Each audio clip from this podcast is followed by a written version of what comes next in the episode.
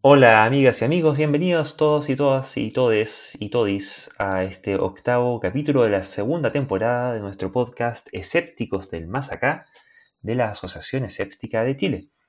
En esta ocasión, y como ha venido siendo tradición en el último tiempo, nos acompaña Daniel Durán y Mario Peralta. Muy buenas noches. Buenas noches Luis, un placer nuevamente estar compartiendo micrófono contigo y con Mario. Buenas noches, buenos días o buenas tardes, dependiendo de la hora que nos escuchen nuestros auditores, eh, y bienvenidos a nuestro a nuestra pequeña secta de tierra redondista, vacunista, etcétera. Sí, esperamos que hayan tenido una muy linda Semana Santa, que hayan celebrado el cumpleaños del conejito Pascua, que hayan, eh, ojalá ninguno todavía se haya encontrado con nuestro Señor Jesucristo y espero que los que se hayan ido de paseo lo hayan hecho ojalá de forma responsable, ¿cierto? Porque eh, parece que la, esta pasión se nos está eh, viniendo a, de forma sanitaria al resto, de, incluso a los no creyentes, ¿cierto? Así que, ya que Diosito, por lo visto, le, gusta someternos a pruebas y, probar nuestra fe con, con eh, distintas calamidades y tenemos aquí al jinete del apocalipsis acechando a la humanidad, no nos queda otra entonces que los que vivimos en este lado del más acá, hacernos cargo de, la forma en que esta cuestión funciona. ¿O no? Sin lugar a dudas, en el fondo, hasta ahora el mayor milagro es que la medicina pueda tener ya vacunas en un periodo corto y aún así, por lo que estamos viendo, probablemente vamos a conversar en el, el programa es un milagro media porque las cosas de la realidad nunca son ni blanco y negro ni milagrosas al 100%, así que a seguir cuidándose.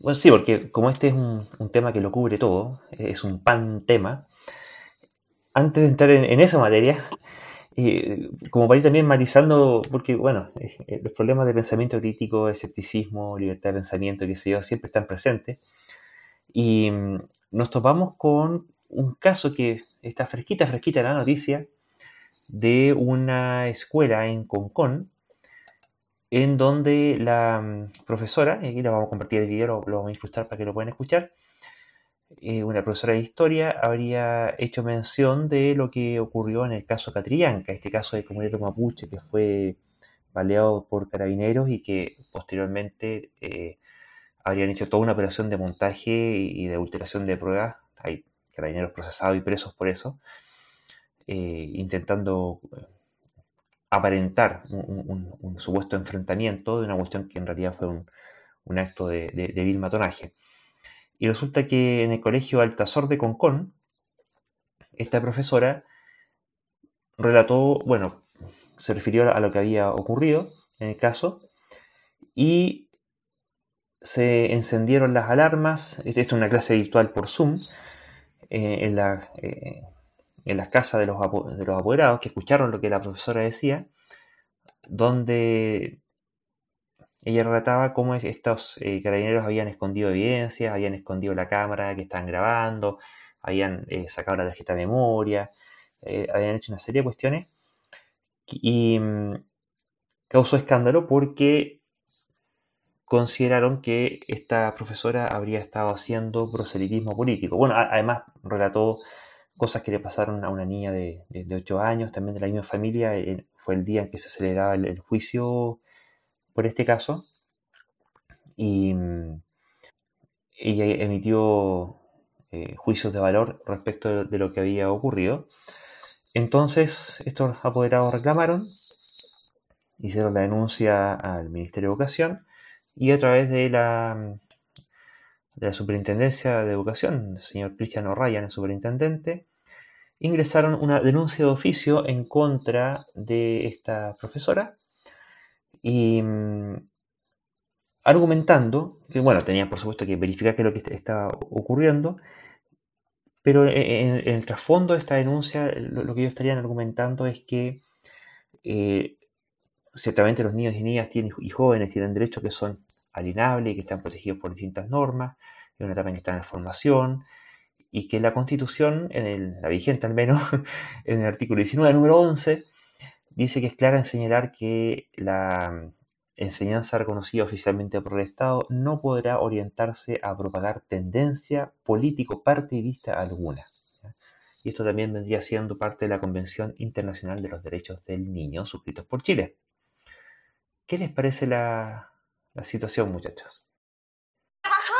¿Qué pasó? Que hace poco se dictó la sentencia del carabinero que le disparó, porque además después de eso el carabinero escondió evidencia, escondió la cámara, ¿no es cierto?, que estaba grabando el momento, sacó imágenes, ¿no es cierto?, entonces se acusó solo, se acusó solo el carabinero de que había hecho algo que no correspondía.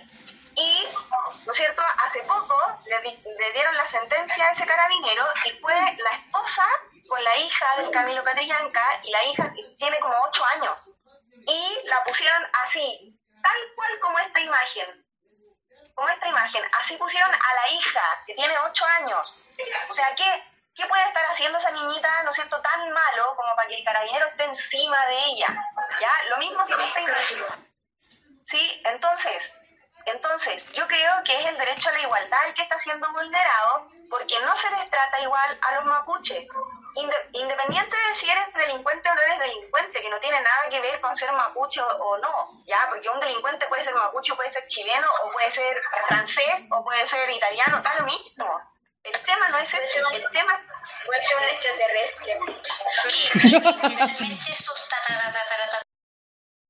Bueno, eh, yo vi el video y bueno, lo primero que va a pasar es que es que eh, supongo yo que va a salir libre de la, de la, de la acusación porque no veo que haga una, una cuestión político-partidista por ninguna parte. Ella está dando ciertas opiniones que pueden ser tendenciosas dependiendo del grado de, de, de ¿cuánto se llama? De, de donde esté más o menos ubicado uno, pero pues, podría ser más o menos tendencioso, digamos, dependiendo de qué tan de cristal soy, digamos, ya que estamos en una época eh, a donde nos ofendimos. Pero mm, no es una, una cuestión político-partidista. Además, yo no tengo idea si esta, de qué esta profesora, ¿eh? no, no sé, de ciencias sociales, de historia. No sé si estos temas debieran ser abordados, debieran ser abordados porque estamos ahora in situ, como algo así como, como de historia. O sea, a lo mejor podría ser abordado como caso de estudio, no sé, en una en algo legal o, o, de lo que hay que hacer o no hay que hacer en un caso como este. ¿no? Eh, esto es parte del currículum nacional de historia, de sextos básicos, y esto está, están abordando la unidad número uno, llamada Chile, un país democrático. Ya, pero me imagino yo que Chile, un país democrático, no, Bueno, ella seguramente lo tomó como ejemplo, me imagino yo, ¿no? No sé si. Eh, me parece que el colegio hizo una, declaración, obviamente rechazando la, acusación del ministerio, y mencionó justamente que esto era parte como de dentro del currículum. Y claro, ellos explicaban que en el fondo estaban explicando cómo funciona la democracia y la defensa de los derechos y muchas cosas. Y eso podría eventualmente decir, decirse que cae dentro de la libertad de enseñanza del, del colegio y los profesores. Pero igual, no sé, a mí en, lo personal me causa un poco de ruido, porque en el fondo, eh, bueno, y también vi el video que andaba circulando en, las redes sociales.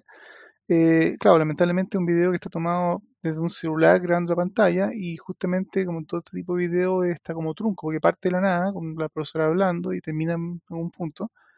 Y claro, no hay, mucho contexto. Después uno se entera el contexto de que esto es una profesora de historia, de qué colegio, qué sé yo. Y claro, ella hace algunos juicios de, valor que es que, o la forma un poco, en el, tono, en la forma que lo presenta, no son del todo, de partida factualmente correcta. Por ejemplo, menciona que la hija Carrillanca fue tirada al suelo por carabineros y qué sé yo, y, mientras presenta, presenta una especie como de meme que parece una bandera chilena con un carabinero así fuerzas especiales y una niña o una persona en el suelo. Y en la práctica eh, esa escena no fue así, digamos. De hecho, ocurrió que la hija Carrillanca el día, el día en que se dio el veredicto del juicio fue tomada detenida o retenida, no sé exactamente cuál fue la condición legal, por la PDI, llevaba a un cuartel de la PDI y al sacarla del auto la arrojaron al suelo y la amenazaron y qué sé yo. Pero fue la PDI. Entonces, exactamente no era carabinero, y en este caso que muestren una imagen, una bandera y carabinero es pues tendencioso como para dar a entender de que los, los carabineros son malos, cuando en este caso no eran los carabineros. Los, los carabineros no por defenderlo, tienen todo un prontuario de, de malas actuaciones por todo otro tipo de temas, pero en este caso puntual no eran ellos. Y, en ese sentido, entonces ahí me causa un poco de ruido el hecho de que, si bien es cierto, ya se puede tocar el tema por respecto de los derechos, y efectivamente la profesora en el clip que se coloca menciona al final que ese tipo de maltrato no, no debieron ocurrirle a ninguna persona, independiente si es que uno es mapuche, italiano, de, de ninguna nacionalidad, cosa que en cierta forma comparto pero no sé, hay algo un poco que suena como un poco editorial, digamos, y un poco de opiniones de la profesora más allá del, de tal vez del tema. Y eso, si, no es, si bien no cae en el, tema político partidista, y en ese sentido yo creo que la acusación del gobierno un poco se desintegra en las manos, digamos, eh, el que profesores eventualmente intercalen sus opiniones editoriales en clase me causa un poco de ruido que encuentro que no debiera ser, digamos. O sea, yo creo que los profesores deben ser bastante objetivos y abstraerse un poco de lo que ellos piensan, eh, por lo menos en el aula. En cualquier otra circunstancia, que tienen todo el derecho de, manifestar su opinión como, cualquier persona. Bueno, en todo caso, eh, hay que reconocerle a la profesora que le está siguiendo, o sea, que, es algo malo, porque indudablemente echar, echar al piso por quien sea a, la, a, la, a, esta niña, que entre paréntesis tiene ocho años, o sea, veamos eso. Eh, a mí también me causó bastante, te podría decir, rabia, no sé. O sea, no, no podía creerlo. De partida, no podía creer que, estuvieran haciendo eso. Entonces, eh, el hecho fue indignante. Me parece que, que, o sea, lógicamente, se, como dice, en las manos, porque no es una cuestión político-partidista como, bueno, el gobierno ha estado en eso. Pues, o sea, en el fondo, obviamente, en este caso el gobierno eh, ha sido un poco como defensor del actuar de, las policías en general, digamos. De hecho, se ve que desde todo el estallido social y todo lo que ha ocurrido, en general, las condenas contra los actuales excesivos de carabineros han sido más bien débiles, tibias y bien poco fehacientes respecto al gobierno, salvo en casos que ya la cosa ha sido realmente como que no, no podían evitarlo, pero en general no se ve que hayan he condenado nunca carabineros, más bien muchas veces han dado respaldo, a pesar de que eh, en algunos casos las actuaciones policiales hayan sido nefastamente y evidentemente mal, hechas. Digamos. Bueno, yo creo Entonces, acá el reclamo de ellos era un poco por un tema de imagen, digamos, o sea, intentar como salvatar la. al gobierno le, le conviene esto de polarizar la cosa, es decir, de que en este caso el orden y todo este cuento que tienen es de la derecha y todo el caos, el desorden y no sé, no sé, es de la izquierda, los comunistas, no sé qué es lo que tienen en su cerebro. Eh, me imagino que ellos están, digamos, tratando de arar para ese lado, lo cual es, un terrible error porque hay gente que no es de ninguna parte y igual le da rabia que, que cuánto se llama que Carabineros, que es una institución que debiera ser puta, no sé, un ejemplo, actúe de esa manera, a lo, a lo mismo que me sorprendió mucho que la PDI hiciera eso. Me imaginaba yo que la PDI no... Eh, un poquito más de, de CI, por así decirlo, ¿no? Bueno, ahí este, yo creo que el tema un poco de la...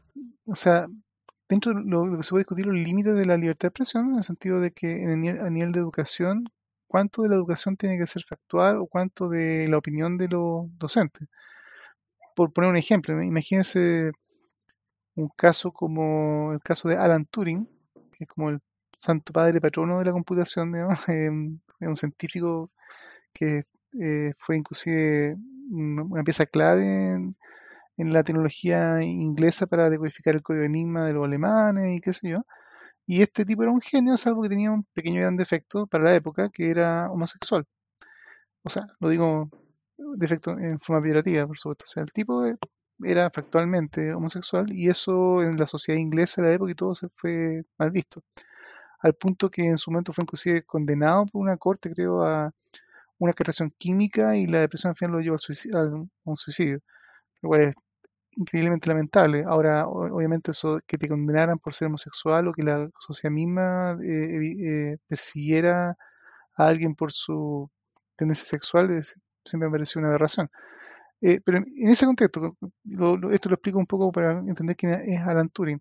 Imagínense en el día de hoy que en una clase de computación se estoy aplicando un, profesor de ingeniería de informática acerca de las máquinas de Turing, descubierta de la Turing, que como ustedes saben, Turing era homosexual y seguido eso pusiera su opinión editorial respecto a los homosexuales que puede ser a favor o en contra.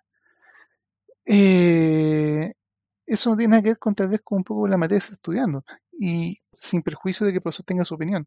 Entonces, ahí es un punto en donde me pregunto, claro, más allá de enseñanza, ¿qué tanto debe un profesor eh, colocar sus opiniones por sobre el tema que está tocando? Y eso es la, parte que a mí, como digo, me siento un poco la forma en que se hace o eh, cuánto esa opinión se filtra en una clase puede ser tal vez un poco cuestionable, al margen de yo creo que un poco fuera el lugar de la posición de gobierno. Sí, mira, yo creo que por un tema de honestidad intelectual es importante, en general, eh, ser claro en distinguir lo que son afirmaciones de hecho de lo que son opiniones sobre esos hechos, ¿sí? juicios de valor sobre los hechos. Entonces, eh, la narración respecto de lo que ocurrió con Catrillanca y todo el cuento que ya sabemos es lisa y llanamente una cuestión factual. Que, que haya gente que se escandalice y que se escandalice que eso se narre y que se escandalice que los niños lleguen a saber que eso ocurrió, yo creo que dice mucho de la persona que se está escandalizando más que el profesor. Esa es la primera cosa. Eh, segundo, que sobre esos hechos el profesor emita juicios. Eh, primero, hay un tema de libertad de expresión. Segundo, encuentro que eh, no sé qué idea se tiene respecto de la educación cuando se pretende o quien espera que los profesores no realicen ningún tipo de juicio de valor respecto de nada de lo que estén enseñando, sino que lisa y llanamente se limiten a exponer cuestiones factuales. Ahí estaríamos, creo yo, eh, confundiendo instrucción con educación. La, instrucción, eh, aquí pan pan vino vino, una cuestión técnica tal cual como tienen que hacerse las cosas y punto. Pero la educación involucra más cosas. Involucra, en última, en última instancia, y que lo que finalmente uno debería necesitar de todo esto es que se busca que aprendamos a convivir en sociedad.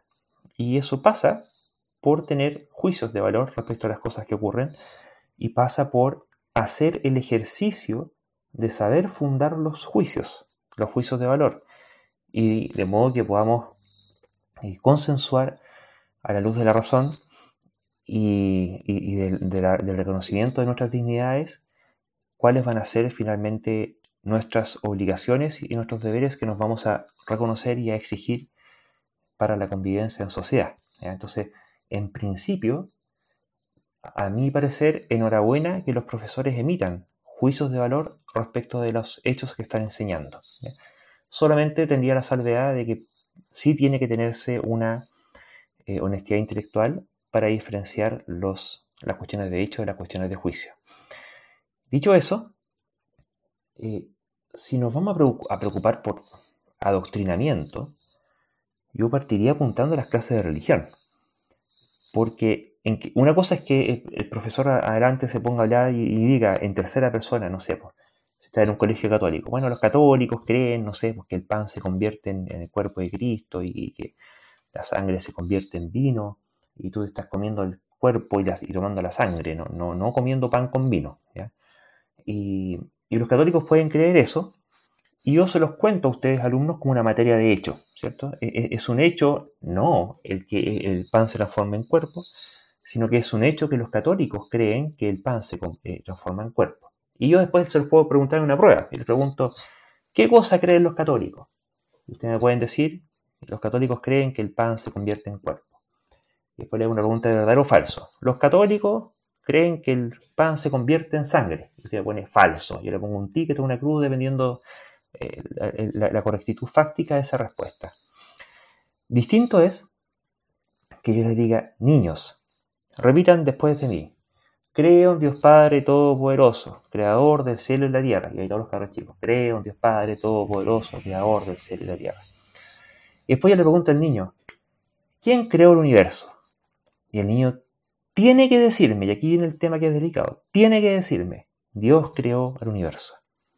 Y si el niño no me dice que Dios creó el universo, o me dice que el monstruo volador de espagueti creó el universo, ese niño muy posiblemente va a ser sujeto de reprobación ética, de reprobación social, más bien dicho, tanto del profesor como de sus compañeros y además de reprobación en, términos de su evaluación porque va a tener la respuesta mala. Eso sí que es adoctrinamiento porque estoy exigiendo al niño que dé por ciertas y crea las cosas que estoy diciendo. En cambio, cuando una profesora emite su opinión y también la profesora de religión podría decir, yo creo que Dios Padre es creador del cielo y de la tierra, y así también la profesora de historia puede decir que encuentra aberrante que, aunque se haya equivocado, que no era un carabinero fue un PDI, pero que venga una policía y una fuerza de orden del Estado, le ponga la pata encima a una niña de 8 años contra el suelo.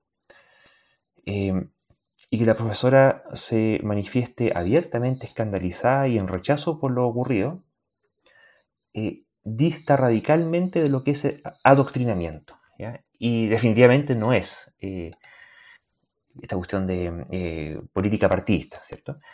Así que encuentro que tenemos apoderados de cristal que se escandalizan, y a, lo que a mí me escandaliza es que haya apoderados que se escandalicen por eso, ¿ya? Yo aquí estoy al lado de mi cabra chica cuando estudia y veo las barbaridades que dicen en religión y, aquí estamos, digamos, lo converso con ella y se acabó el asunto. Cuando, cuando aparece el escándalo, la ofensa y esta cuestión reclamona, habitualmente lo que esconde es falta de argumento. Eh, uno, yo no tengo, aquí la clase de religión a la cabra chica le dicen que, diga tal o cuales cosas, esas cuestiones, y conversamos, y es un tema más nomás, no, no sabe que son cuestiones eh, poco fundamentadas en última instancia. Y, y, fin, yo no me escandalizo por la cuestión. Tengo una, una compañerita que es, es evangélica, estamos en un colegio que es católico. Y ahí no, pues eh, eh, tienen un, serio problema porque hay, una competencia de fe. Entonces, eh, compite la fe número uno con la fe número dos y como son cuestiones de fe, bueno, gana el que tiene más fe nomás. Entonces, es complicado y exponerse a, otro, otro tipo de doctrinas en donde aplican creo y fe. Y finalmente, adoctrinamiento, que es lo que uno quiere hacer respecto de una fe y que el colegio hace respecto de otra fe. Pero que la profe considere que la cuestión es aberrante que lo exponga y que eventualmente ya lo, plantee como tema de discusión entre los niños, en la medida que los niños puedan expresarse abiertamente al respecto y en discrepancia con lo que la profesora pueda decir y no sean sancionados socialmente por ello, no es más ni menos que el ejercicio de la educación, que es el, eh, eh, como comunidad, aprender a fundamentar los juicios para que en última instancia terminemos decantando cuáles son los juicios de valor que eh, damos por aceptables o, rechazables y en base a eso construyamos la civilidad. Eh, así que la, verdad, la verdad, yo encuentro que este, esta pataleta da cuenta de una falta de civilidad de esos apoderados y da cuenta, bueno, ya de este gobierno la verdad es que no, no, vale la pena que diga nada, la verdad, no lo merecen. No sé qué opinan ustedes. Daniel. O sea, yo diría ahí la salvedad que hago, eh, más que nada, como te digo, o sea, un poco la forma me, me, como digo, me hace ruido. Yo estoy en general de acuerdo con la mayoría de la descripción que hace, eh, justamente son hechos factuales, la mayoría, salvo esos detalles técnicos de si la pedido o no. Pero, el y el tema, yo también, en general, yo soy un abierto partidario de la libertad de expresión. Pero eh, el, tema de la opinión en el aula es complejo y, y lo planteo por lo siguiente, como por ejemplo que daba, o por ejemplo, ¿qué pasa en Estados Unidos? Donde, bueno, por temas justamente doctrinales, religiosos, todo, tienes profesores de ciencia, y aquí ni siquiera hablando de religión, que lo, que lo hace aún más terrible. Profesores de ciencia que cuando les toca enseñar temas como la antigüedad de la Tierra o, la evolución por selección natural, en el caso de explicar la diversidad de la, de vida en la Tierra, por tema de currículum tienen que mencionar que, bueno, sí, hay un señor Darwin que dijo esto hace siglos y qué sé yo, pero en realidad esto es una cosa que creen los científicos, porque todos nosotros sabemos y terminan dando su opinión, digamos, de que por supuesto lo hizo Dios o qué sé yo, que es su opinión religiosa, eh, en clase de ciencia. Y ahí, eh, si queremos saber que bueno, los profesores pueden dar su opinión, eh, yo ahí estoy en desacuerdo, o sea, porque más allá estoy en desacuerdo con esa opinión, digamos, entonces, por eso que en el fondo cuando se deja un poco el genio, el genio suelto de que, bueno, cada profesor es libre de la opinión que quiera, siempre que diga que es su opinión, en un aula, ah, no sé, como digo, es, un, es, un, es una espada de doble filo, en el fondo, porque en el fondo no hay cómo garantizar que siempre las opiniones sean necesariamente acertadas o necesariamente racionales. ¿Te fijas? Ese, ese grave problema encuentro yo de, decir, bueno, cada profesor tiene libre de dar su opinión y, y siempre y cuando tal vez le ponga prefacio de que es mi opinión. Y en especial porque muchas veces hay que recordar que justamente lo- los profesores son autoridades para muchos niños. O sea, el, el profesor me dijo, el profesor dijo esto. No sé si que el niño tendrá ju- justamente, especialmente niños todavía prepúberes, digamos, ya no estamos hablando de, de alumno cuarto medio, de que porque en, en, una abrir y cerrar de ojos, un profesor dijo, en mi opinión, y trasladar al discurso, digamos, el niño diga, ah, pero eso fue solo una opinión. Eh, efectivamente, eh, no, se va a quedar con lo que el profesor dijo. Así que por eso, yo en general apoyo la libertad de expresión, eh, pero sí pienso que las clases en general de todo tipo de, instrucción y educación deben ser, ojalá, lo más factuales posible. Y si bien puede haber espacio para que los, los profesores opinen alguna cosa, yo creo que debe ser lo mínimo o dejar muy claro que es su opinión. Y aún así, inclusive muchas veces también explicar que así como hay su opinión, pueden haber otras opiniones también que son diferentes y también se debería presentarlas. Por último, si se quiere educar de todas las opiniones que hay en la sociedad respecto a un tema, debería presentarlas todas, no solamente la mía. En todo caso, la opinión que da la profesora no, no son erradas. O sea, No, eh, es hecho, malo o lo sea, que pasó. gran O parte, sea, no, no, no hay general, doble lectura. Sí, lo, lo que está relatando es eh, prácticamente muy factual, digamos, y en ese principio justamente el escandalizarse por eso igual es parte y pataleta, solamente digo en la forma un poco, me- me- un poco ruidoso. Claro. Por ejemplo, el- el- la elección de la imagen que puso eh, Sí, extraño. era, era, sí, era un poquito Sí, más, más tendenciosa, digamos, la, imagen. Pero, pero yo tendenciosa. Si creo le he puesto la foto, la foto de prensa, porque de hecho la, la, la, claro, la imagen de, de la niña cuando fue, fue efectivamente hasta filmado. claro. Si le he puesto la, la, la foto con la imagen real, digamos, como ejemplo, y no hay nada que decir, digamos, eh, ahí está, digamos, y se puede explicar lo que está pasando y qué fue lo que ocurrió. Y así, pues, en general, yo lo que, lo que hizo el profesor no lo- tampoco lo veo como una gran cosa, y, y el uso político no político tampoco se ve ahí. No, no, eh, indudablemente ahí yo creo que va, tras- va a ir trasquilado, porque no hay cómo demostrar lo que, la acusación que tiene. Ahora, hay una salvedad también, que lo que, lo que decía Luis, que no sabemos todavía si es que eso se iba a evaluar, cómo se va a hablar. O sea, estoy de acuerdo que en fondo, eh, si hay opiniones en- entre medio de todo, no se debería pedir que los niños después respondan una prueba eh, que tienen que responder justamente a la calcado la opinión del profesor, digamos, o la, lo que sea la línea de pensamiento del profesor, si es que es algo respecto de opinión de él y no de, de los temas factuales, digamos, de currículum.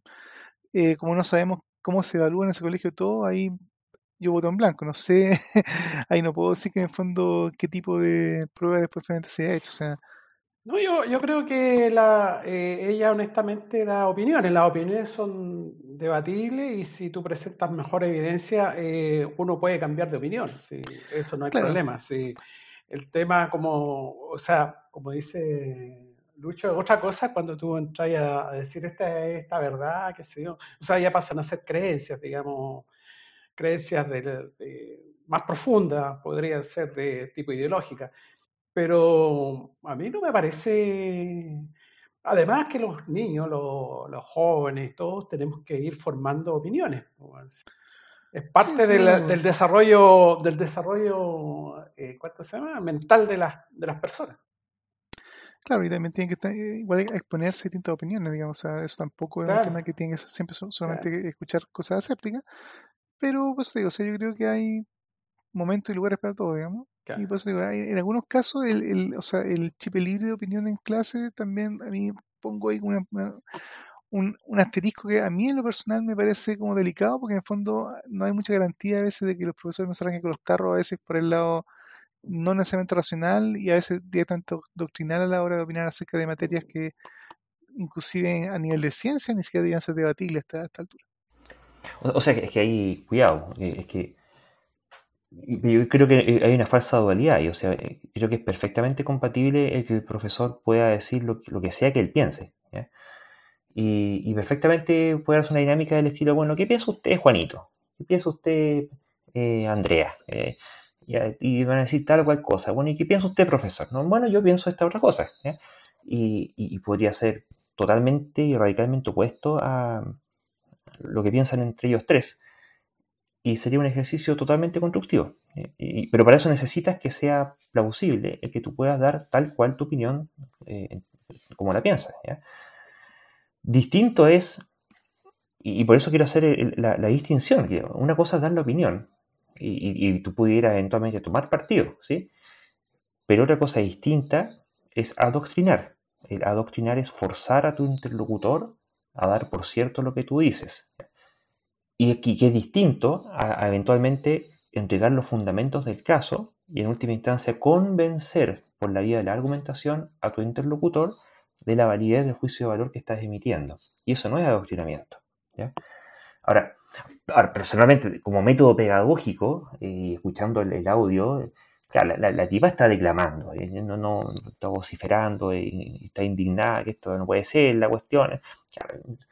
quizás no es la forma pedagógicamente más constructiva de, conseguir lo que sea que haya querido conseguir, pero no creo que por ello haya que eh, bueno, pero, eh, limitar ese tipo de expresiones, de, De todas maneras, eh, el, hecho en sí es totalmente claro, es una pequeña atroz. O sea, agarrar a una niña de 8 años, tirarla al piso y hacer todo eso, o sea, eh, está súper claro el asunto de que aquí eh, las personas tienen derecho, y más a un niño, o sea, por favor.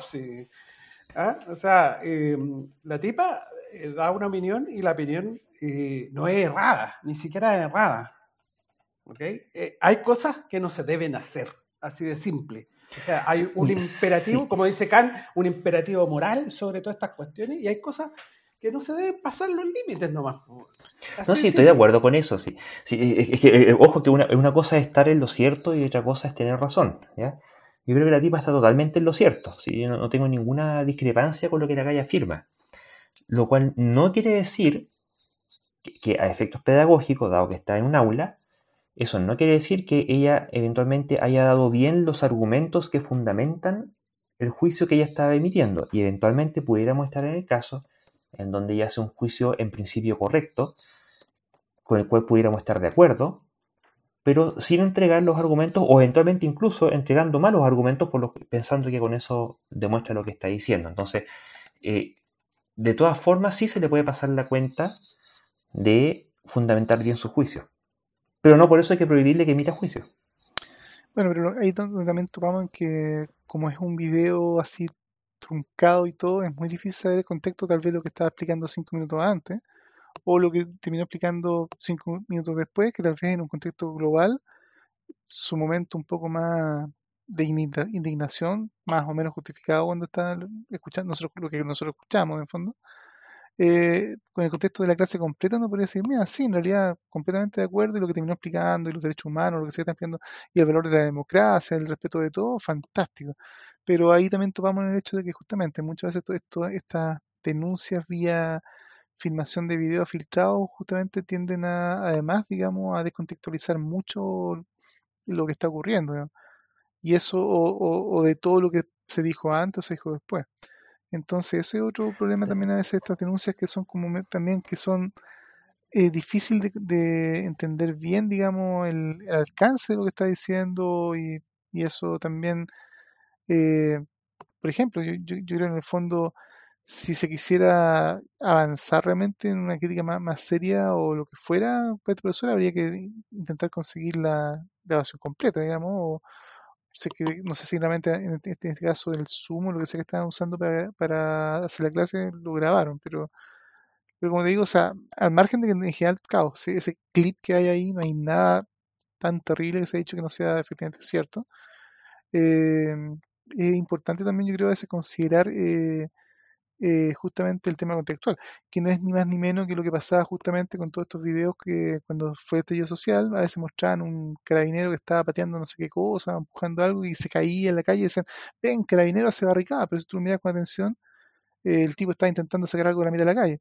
Y resulta que ahí eh, eh, era como caldo de cultivo para un montón de, teorías conspirativas respecto, porque justamente a veces un clip de video eh, que es justamente 5, 10, 20 segundos, es muy difícil a veces comprender si queda bien qué está pasando si no miras o con mucho cuidado, o a veces con todo el cuidado que uno mire o escuche, esos 20 segundos son insuficientes. Entonces, ahí como pensador crítico a veces también hay que a como eh, errar tal vez por decir no sabemos bien, digamos, también exactamente qué tan bueno, qué tan malo fue, digamos. Solamente se puede también eh, emitir una opinión parcial con la parcial información muy acotada que uno tiene por este clip, filtrado. Oye, pero también tenemos que tomar en cuenta de que la ciencia social, en particular la historia, eh, una disciplina eh, que para ciertos sectores de la sociedad es bastante sospechosa. o sea, los tipos siempre andan pensando, eh, la quinta pata al gato con el tema de la historia. Entonces, muchos plantean, tienen, tienen esta así como conspiración de los historiadores o de los que enseñan historia, no sé. De hecho, me, recuerdo mm, hace un tiempo atrás, a ver, justamente otro clip, otro video, un carabinero que estaba radio patrulla y había alguien filmando y el carabinero se mira para allá y le dice, ¿y vos comunista qué estáis haciendo ahí? Y el compadre le contesta, eh, señor, yo soy profesor de ciencias sociales. ¿Viste vos que soy comunista? y eso sale en el video. Entonces hay, eh, digamos, es, una cuestión así complicada. O sea, hay, hay sectores que piensan eh, de una manera muy extraña con respecto a esta disciplina.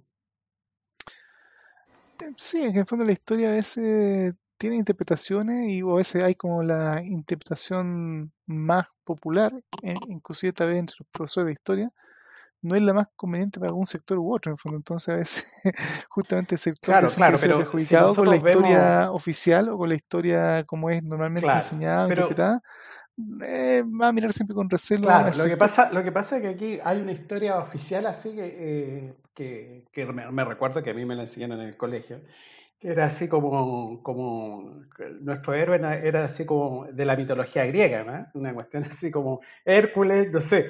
Entonces también es una cuestión extraña, digamos, es bastante extraña.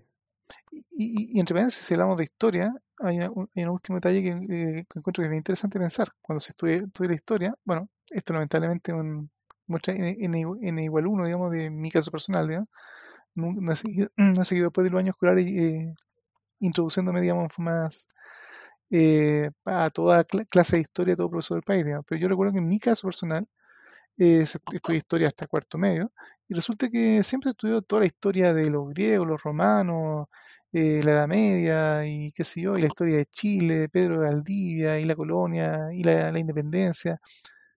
Pero como que la historia en, enseñada en los años 80, inclusive, en mi caso yo estaba en 80, principios de los 90, como que el estudio de la historia como que terminaba misteriosamente casi como con la guerra del Pacífico. Pero de ahí para adelante, con todos los temas, inclusive que pudieron guerras civiles, y, o sea, yo he ido aprendiendo y escuchando y eso, a, eh, a las finales de la década de 1890, a principios del siglo XX, y todo lo que pasó en el siglo XX, hay un montón de historia que casi como que no se enseñaba misteriosamente y nunca entendí por qué muy bien, ¿no? Y mi mm, interpretación era complicado. es porque son temas complicados donde muchos de los que entre comillas todavía siguen vivos y que todavía siguen como siendo herederos de esa historia entre comillas, todavía eh, que eso se empieza a discutir abiertamente en clase, finalmente no conviene tal vez mucho, digamos, para un lado o para otro. Entonces, la historia justamente es un tema complejo, especialmente cuando te toca de cerca, digamos. Yo creo que y ahí es donde duele. Era, era complicado para, para una visión ideológica que en ese momento teníamos, ¿no es cierto? Claro, entonces eh, hay que, hay que, ¿cuánto se llama? Recurrir a una a una historia más antigua, hay unos fundadores, y tipos que determinaron el país desde el punto de vista, eh, es construir esa mitología que en los países. Oye, y yo mencioné, mencioné recién, a propósito de comunistas, eh, veamos el tema de, este señor Gutiérrez. Sí, eh, vamos para allá justamente. Solamente una cosa más quería acotar, al menos formalmente, no sé qué pasó en la, en la, clase y concuerdo totalmente contigo, Daniel, que no sabemos qué es lo que pasó porque el video está recortado, pero al menos formalmente estaban viendo la unidad de Chile, un país democrático, y estaban tratando el objetivo de reconocer que todas las personas tenemos derechos que, que deben ser respetados. Y es un objetivo de aprendizaje ese es el contexto formal, al menos. La práctica ahí habrá que ver qué es lo que bueno, No, yo no andaba tan perdido entonces. Eh, pues, sí, bueno, por eso hay que ver seguramente hay, más cosas que han estado pasando. Pero bueno, eh, sí, efectivamente, y, a propósito de, de personajes complicados. sí, pues efectivamente, Mario, eh, tenemos aquí al este diputado Hugo Gutiérrez del Partido Comunista, ahora... claro, me parece que es ex diputado, ¿no? Porque dejó para hacer el tema del constitucional, sí, renunció a ser diputado para ser candidato a, constituyente y por el Partido Comunista. Y este gallo, acuérdense que ahora el Partido Comunista es el más grande de Chile, ¿cierto? Porque como hicieron todo este refichaje de, de, miembros, eh, desaparecieron muchos... Eh, no, no, es así, digamos. Desaparecieron muchos este, nombres. Este señor, este señor de hace un tiempo que viene dando jugo y bastante jugo. O sea, digamos, es como el es como el Guaripola, parece ahí, de, de los comparacionistas de esa zona. ¿eh? Bueno, eh, ¿qué es lo que pasó? tiene un, problema con el nombre. Es que, es que se, se, llama Hugo, pero está mal escrito, está con H, debería haber con J. claro, Hugo Gutiérrez.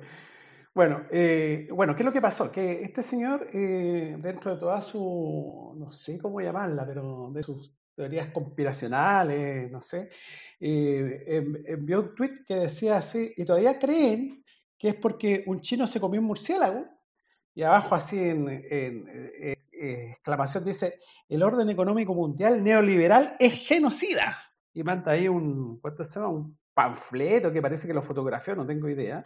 Entonces ahí se sale un nuevo orden mundial a través de la pandemia, ¿ah? del pandemia. Entonces salen personajes así como Enrique Kissinger, Ted Turner, eh, Rockefeller, eh, la Cristina Lagarde y el Bill Gates. Oye, y, a mí lo que me extraña aquí es que el Bill Gates aparece, digamos, en las conspiraciones de derecha y de izquierda. extraña la cosa, por el lado de, lo, de, lo, de la de la surdería aparece así como el gallo que quiere vacunar a todo el mundo con chip y no sé qué cosa. Y, bueno, y por acá también, pues por acá también este tipo eh, aparece con, ¿cuánto se llama? Con, con que tenemos sobrepoblación, por lo tanto hay que eliminar aquí una cantidad enorme de personas. Bueno, ¿qué es lo que podemos decir de este señor? Este señor de hace rato que viene dando jugo y, tiene su, cuestión, su mentalidad comparacionista y además este señor es abogado. Y yo, a mí me, y aquí me van a disculpar mis amigos abogados, algo hay con esta mentalidad del abogado, ¿ah? eh, en, la que, en la que uno elige un lado del cual obtener eh, o sea, de, defender un lado, ¿no es cierto? Y entonces lo que, lo que hace es reunir la mayor cantidad de evidencia que defienda ese lado, ¿no es cierto? Y lo que se hace después es menospreciar todo, todo, todo, o ignorar cualquier cosa que sea un dato contrario. Eh, entonces, mientras cada porquería, digamos, apoya eh, el lado que uno está defendiendo, se trata así como si fueran las tablas de piedras del, no sé, del, del Sinaí, no tengo idea de dónde.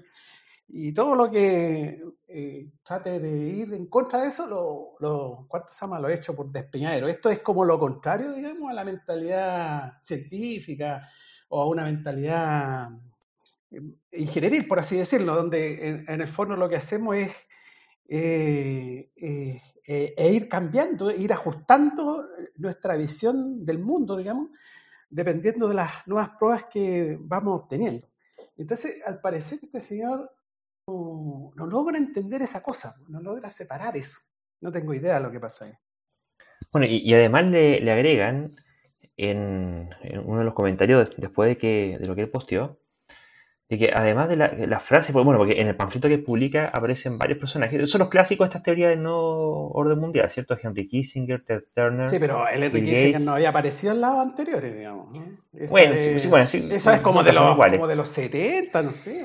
Van evolucionando, ¿cierto? David Rockefeller, Natalie Christine Legarde, ahí, ahí sí donde la conocía. Bueno, la, cuestión es que ponen eh, personajes acompañados de frases que supuestamente han dicho y más abajo le, hacen notar que al menos una, no sé si las otras, pero al menos una de esas frases no contaría con evidencia de que haya sido dicha, en particular una de Bill Gates. Así que... Eh, o sea, en el fondo hay, hay que hacer una salvedad. En el fondo Bill Gates sí dijo eso, pero no dijo eso. Eh, hay varios sitios que de fact-checking que, por ejemplo, han tomado la, eh, justamente e, e, esa imagen de ese panfleto y han analizado cada uno de los personajes y sus citas y ahí, bueno, eh, cada una merece un, un análisis, pero en el caso de, de Bill Gates, eso fue hecho en una charla donde él estaba explicando justamente el tema de, de cómo vamos a, a manejar en el fondo los recursos naturales y todo por la cantidad de personas que somos, y él explica que en el fondo necesitamos en el fondo reducir la población, digamos, que es un hecho, en el fondo que si nos seguimos multiplicando la misma tasa, el planeta no da, no da. Pero ninguna parte habla de que en el fondo haya que eliminar los puntos de vacuna. y eso en el fondo ahí donde juegan justamente con algo que dijo en un contexto, y nuevamente volvemos al tema de entender el contexto que se estaba hablando y qué, eh, qué se quería decir, y que justamente sería conveniente de que eh, eventualmente dejemos de crecer y eventualmente mm, de alguna forma reduzcamos para poder usar los recursos de tierra en forma más razonable. Y se, se usa en este panfleto para, entre comillas, acusar lo que está, intentando conspirar contra el planeta o algo por el estilo, que hacer algún tipo de genocidio. Entonces, mm, como que dijo eso, sí, pero no en ese contexto, obviamente ahí eso es, es engañoso. De hecho, acá eh, estoy eh, revisando acá eh, la, la página factual.afp.com. Eh, muchas citas son engañosas, porque en el fondo, aunque en algunos casos dijeron más o menos algo así, no es lo que quieren hacer ver en ese panfleto. O sea, una clásica fake news. Y, y a propósito de, de estos hints que dábamos de, los de los tips constituyentes, ¿cierto? Eh, Aquí tenemos un, un caso, y este aquí cae de cajón, ¿cierto? De un efectivo candidato a la constitución que sistemáticamente difunde cuestiones que eh, son eh, absurdas finalmente, o falsas. Sí, que estas creencias son como, eh, es un apego psicológico a eso, a esas, a esas cuestiones, ¿no? Esto, ellos, ellos piensan que de alguna manera, de alguna manera en esas proposiciones que hacen hay ciertos valores de verdad. Entonces, es como ese apego psicológico, eh, eso es una creencia, ni, ni- ni siquiera, o sea, eso es el, el- lo, ¿cuánto se llama? Lo, lo fatal, digamos, que sea ese apego, ese apego psicológico, ahí donde, do- donde yo quiero que las cosas sean así y tienen que ser así, o sea, eh, y, y es difícil convencer a una persona, digamos, oye, aquí hay evidencia o, o no, no es sencillamente de esa manera.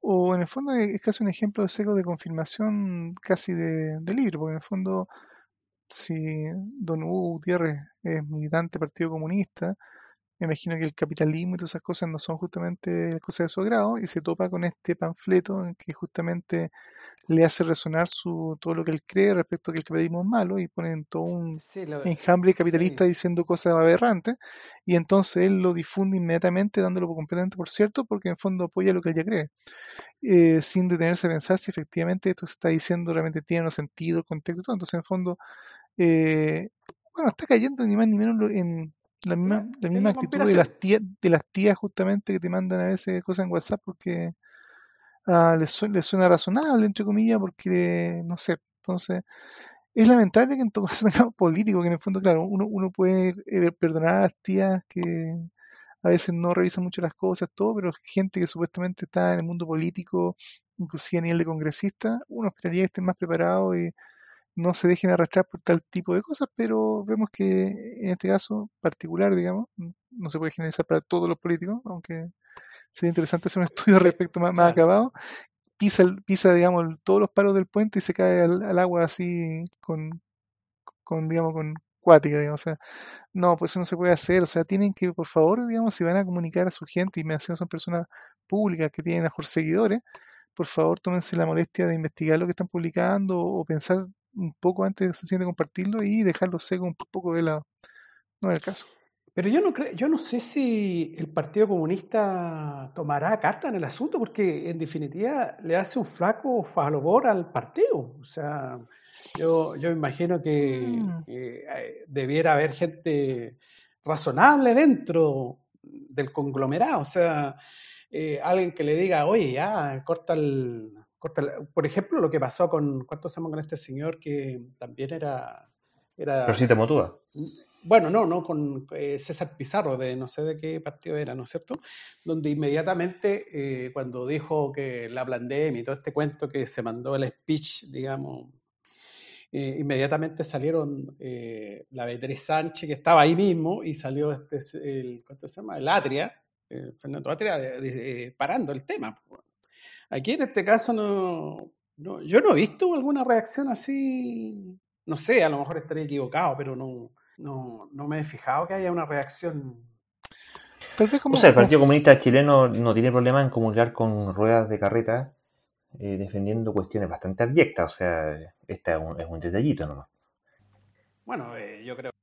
Y ahí lo, lo, complejo también es que en el fondo, como te digo, es que muchas veces el mensaje, eh, si es que resuena con el pensamiento grupal, todo, tal vez ni ellos tampoco se atreven a, intentar corregirle el plan a, su asociado, a su partido, digamos, porque mejor mucho de, lo, de la gente que lo sigue también le encuentra razón claro, a eh, eso es lo que estaba pensando. Entonces, que ahí también está un poco el tema de la conveniencia, a veces media política justamente, de, entre comillas, entrar a pelear con un correligionario y a corregirlo públicamente cuando en realidad están medio de acuerdo. Y...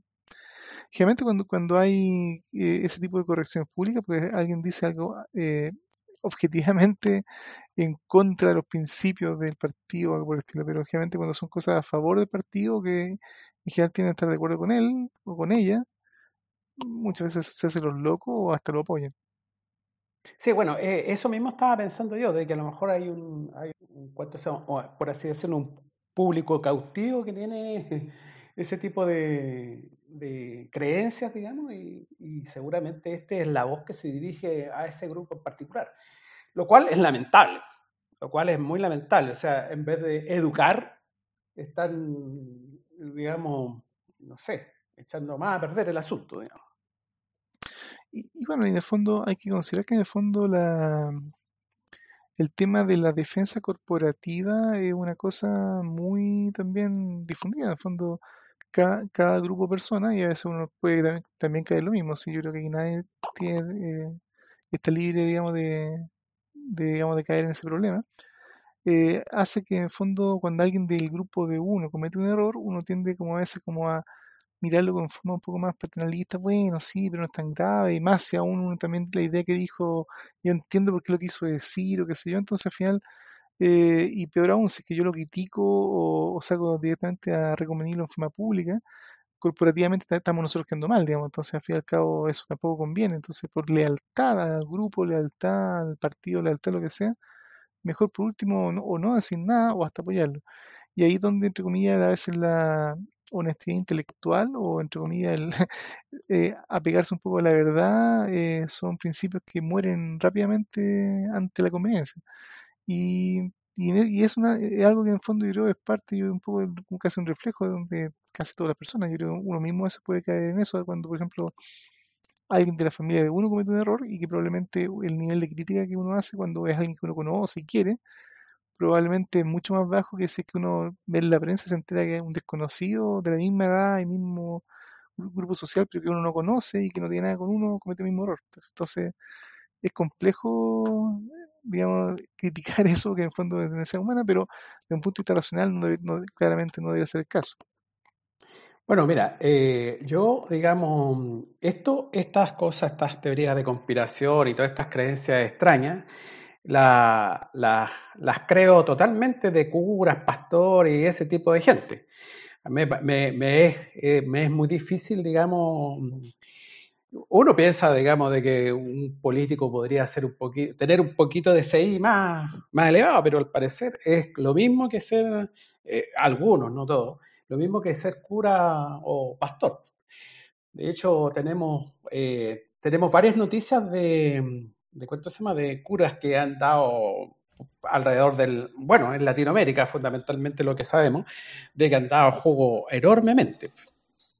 Bueno, eso es súper importante porque justamente estamos en un contexto de pandemia en donde el, bueno, ha tenido crisis política en todas partes, pero algunas cuestiones que uno pudiera sacar en general y eh, podrían ser que necesitamos coordinar y fomentar ciertos comportamientos, ciertas actitudes de autocuidado y de cuidado colectivo. Entonces, no da lo mismo qué es lo que pasa con las autoridades, cómo se portan, qué es lo que dicen, si son coherentes o no, si son sistemáticas o no, si son o no erráticas. Y como son cuestiones de liderazgo, porque tienen que convencer a la gente, es imposible, porque por la escala de la situación es imposible obligar a todos, ¿cierto? Entonces, la, única forma que esta cuestión funcione es que la misma gente se convenza de la pertinencia de las medidas que se necesitan tomar, de modo que nadie tenga que andarlos obligando, sino que las personas actúen de propia convicción. Y para eso es fundamental que los, eh, políticos sean líderes. Y para ser líderes tienen que, eh, bueno, hacer varias cosas, ¿cierto? Ser honestos, eh, decir cosas inteligentes, ojalá ser amorosos, no, tan pesaditos, no, tan antipáticos.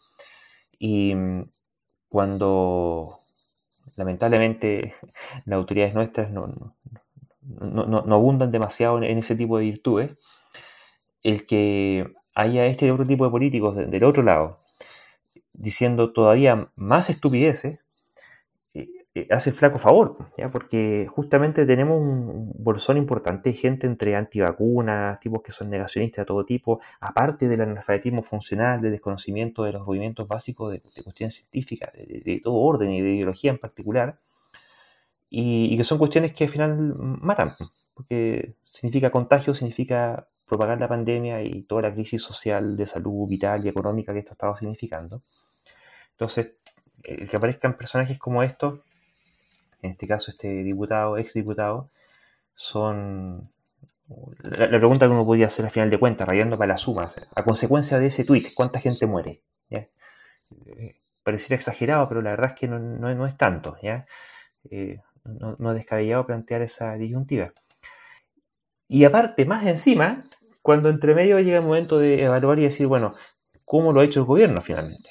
Aparte del caso Enjoy y, y todo ese tipo de conflictos de intereses y, que los hijos, que los sobrinos y los primos, eh, nos encontramos con que tanto expertos, o sea, mucho ruido se ha hecho internamente a nivel nacional de parte de expertos en epidemiología, en análisis de datos, en políticas públicas de distinta índole, sociólogos, qué sé yo, eh, comunicadores respecto de cómo lo estaba haciendo el, gobierno y de una actitud sistemática de desoír el consejo de expertos. O sea, estamos siendo gestionados realmente al tuntún, de, forma cantinflesca.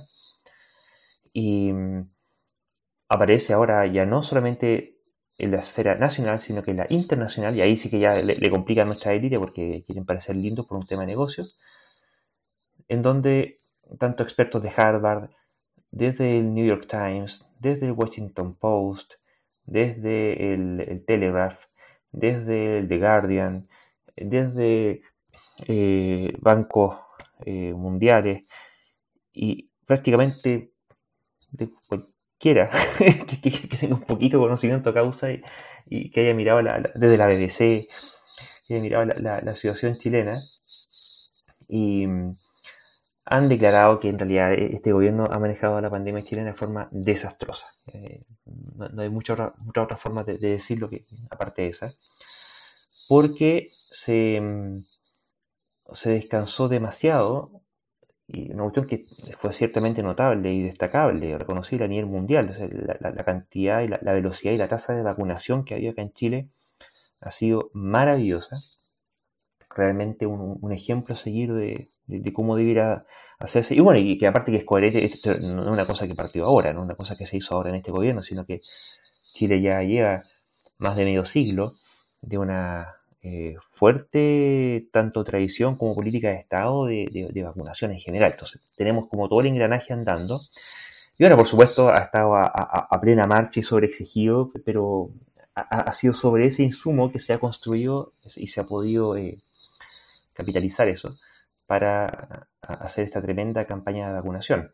El problema es que la vacuna es fundamental, es, debe ser una, si es, que, no la más importante de todas las herramientas que tenemos para combatir esta pandemia, pero eso no quiere decir que sea la única herramienta, ni tampoco quiere decir que sea la herramienta sobre la, sobre la, cual se pueda descansar de forma plena sin hacerse cargo de los otros aspectos de los cuales sí hay que seguir haciéndose cargo para poder frenar la pandemia. La vacuna por sí sola no se la puede. Y ocurre que, entre tanto, acá en Chile se estuvieron dando una, sensación de triunfalismo. Empezaron a... Piensa que tiene que ponerse la vacuna, después tiene que ponerse la segunda dosis al mes siguiente, tiene que pasar por lo menos dos semanas después de la segunda dosis para empezar a tener inmunidad. Más encima por calendario, empezamos por los más viejos y ahí gradualmente avanzando hacia los más jóvenes. Los más jóvenes son más que los más viejos, así que la, cosa iba a ir más lenta. Y de aquí a que se pueda alcanzar hipotéticamente alguna inmunidad de grupo, estamos hablando de que se va a alcanzar a, fines de julio más o menos. Entonces, tenemos para rato antes de que haya sensación de em, inmunidad de grupo. Por lo tanto, es tremendamente importante y una cuestión que se le ha criticado hasta el cansancio y no ha habido ningún cambio ni mejora al respecto, es ser súper eh, cuidadoso respecto a lo que se llama la comunicación de riesgo o la concientización de riesgo. O sea, la, comunicación de riesgo para concientizar respecto del riesgo, porque de tanto triunfalismo y tanto alarde de la, la maravillosa campaña de vacunación, se empezó a promover una falsa sensación de seguridad en donde la, población empezó a desestimar los cuidados que hay que tener para prevenir el contagio. Y esto además fomentado y complementado por medidas de política pública que el gobierno estuvo induciendo, tales como los permisos de vacaciones sin, sin límite, sin controlar la, cantidad de gente que se movía de un lado para otro. Piensa que eh, Santiago concentra más de la mitad de la población del país y en el resto de las regiones tienen la infraestructura hospitalaria ajustada para la población que vive allá. Entonces eh, se desparramó virus por todas partes en cantidades eh, ominosas y ahora estamos pagando las consecuencias. Entonces tenemos que, ya llevamos una, tasa positiva muy por, primero por sobre el 10% hace ya más de un mes y muy por sobre el 10% ahora, dependiendo de qué región se, se, evalúe, el caso de Antofagasta está viendo el otro día, y que no me acuerdo uno de los dos, em, tenían positividades en torno al 17, 18%, o sea, esa cuestión es casi el 20%, hoy, día probablemente más, porque en este momento que estamos grabando hay ya más de 9.000 contagiados detectados, se multiplicarlo más o menos por 3 o por 4 para saber la cantidad de contagiados efectivos diarios que está habiendo. Y significa que prácticamente una de cada cinco personas está contagiada. Y esta cuestión, como tiene un crecimiento exponencial y cada uno contagia en promedio más de una persona, eh, va a ser una, un, verdadero tsunami eh, sanitario. Así que nos encontramos con que desde fuera esta cuestión se ve de, forma bastante menos auspiciosa de lo que aquí se estaba intentando hacer ver. la crisis de, de gobernabilidad, no solo en general, sino ahora en particular respecto a la pandemia se nota. todo, este, todo este fiasco de lo que fueron los, los cordones sanitarios, ¿cierto? Que em, por motivos totalmente espurios fueron levantados, ahora en Semana Santa, ahora último, y siguieron aumentando y abundando en, en propagación de esta enfermedad. Estas cuarentenas dinámicas que imponen criterios administrativos por sobre criterios sanitarios, porque si hay esa cuarentena nos sacáis mucho con pensar psicológicamente en comunas distintas que son divisiones administrativas y políticas, mientras que en realidad desde el punto de vista epidemiológico lo que importa es la movilidad, ¿cierto? Cuáles son las, comunas que están conectadas por gente que se mueve entre sí, y, esas son, son las unidades con las cuales uno pudiera llegar a trabajar si es que quiere aplicar cuarentenas parciales. Y que en el caso de la región metropolitana en particular es, muy difícil. Es tanta la movilidad de todos con todos que eh, o haces cuarentena en toda la región o la verdad es que son puras cuarentenas de, de chiste. Y resulta que si, uno, si se hace la comparación, de hecho ya se ha hecho, entre los criterios que se publican que van a ser utilizados para hacer las cuarentenas en determinadas comunas o levantarlas, y eso se compara con los datos que supuestamente justificarían esa cuarentena o el levantamiento de esa cuarentena, resulta que prácticamente la mitad de las comunas no, no, no, tiene nada que ver con los datos. al final de cuentas, lo, que se, lo que se proyecta, lo que se publica, lo que se dice que supuestamente es el criterio oficial, formal, en la práctica, en más de la mitad de las comunas, es eh, un mero cantinfleo. Es porque sí. Cuarentenan porque sí y sacan de cuarentena, bueno, porque sí también.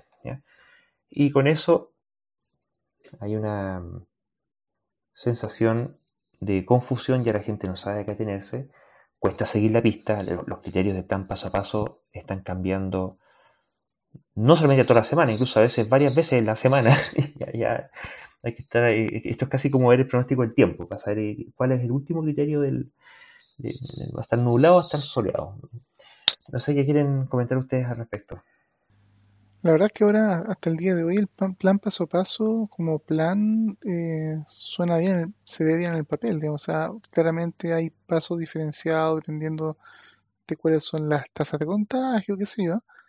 Pero los pasos son como pasos de borrachos. De fondo, realmente los pasos son muy rápidos, son muy lentos, hay trastabilleos, digamos. Y una de las cosas que recuerdo haber visto algunas gráficas era que se supone que había lineamientos de la autoridad sanitaria que para ciertas tasas de contagio o ciertas cantidades que se vean a nivel epidemiológico debieran inmediatamente hacer el cambio, y especialmente el cambio a la baja, porque en el fondo liberarse afuera, eh, hacia arriba, en el fondo hacia más libertad es, fácil, por decirlo, porque nadie se enoja cuando dice, no, ahora ya no hay cuarentena, pueden salir a la calle.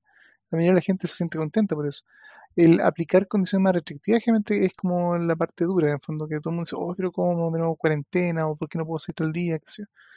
Y en varios casos se vio que los números ya eran malísimos y de acuerdo a cómo se habían tomado decisiones en el pasado o algunos criterios que se suponía que eran los que estaban detrás de, los cambios de, paso, eh, se deberían eh, decretado cuarentena para muchas comunas varias semanas antes y lamentablemente se vinieron a tomar varias semanas después, cuando justamente ya el, la curva exponencial se veía evidentemente exponencial, pero en realidad eh, la exponencialidad de, la, de los contagios es siempre.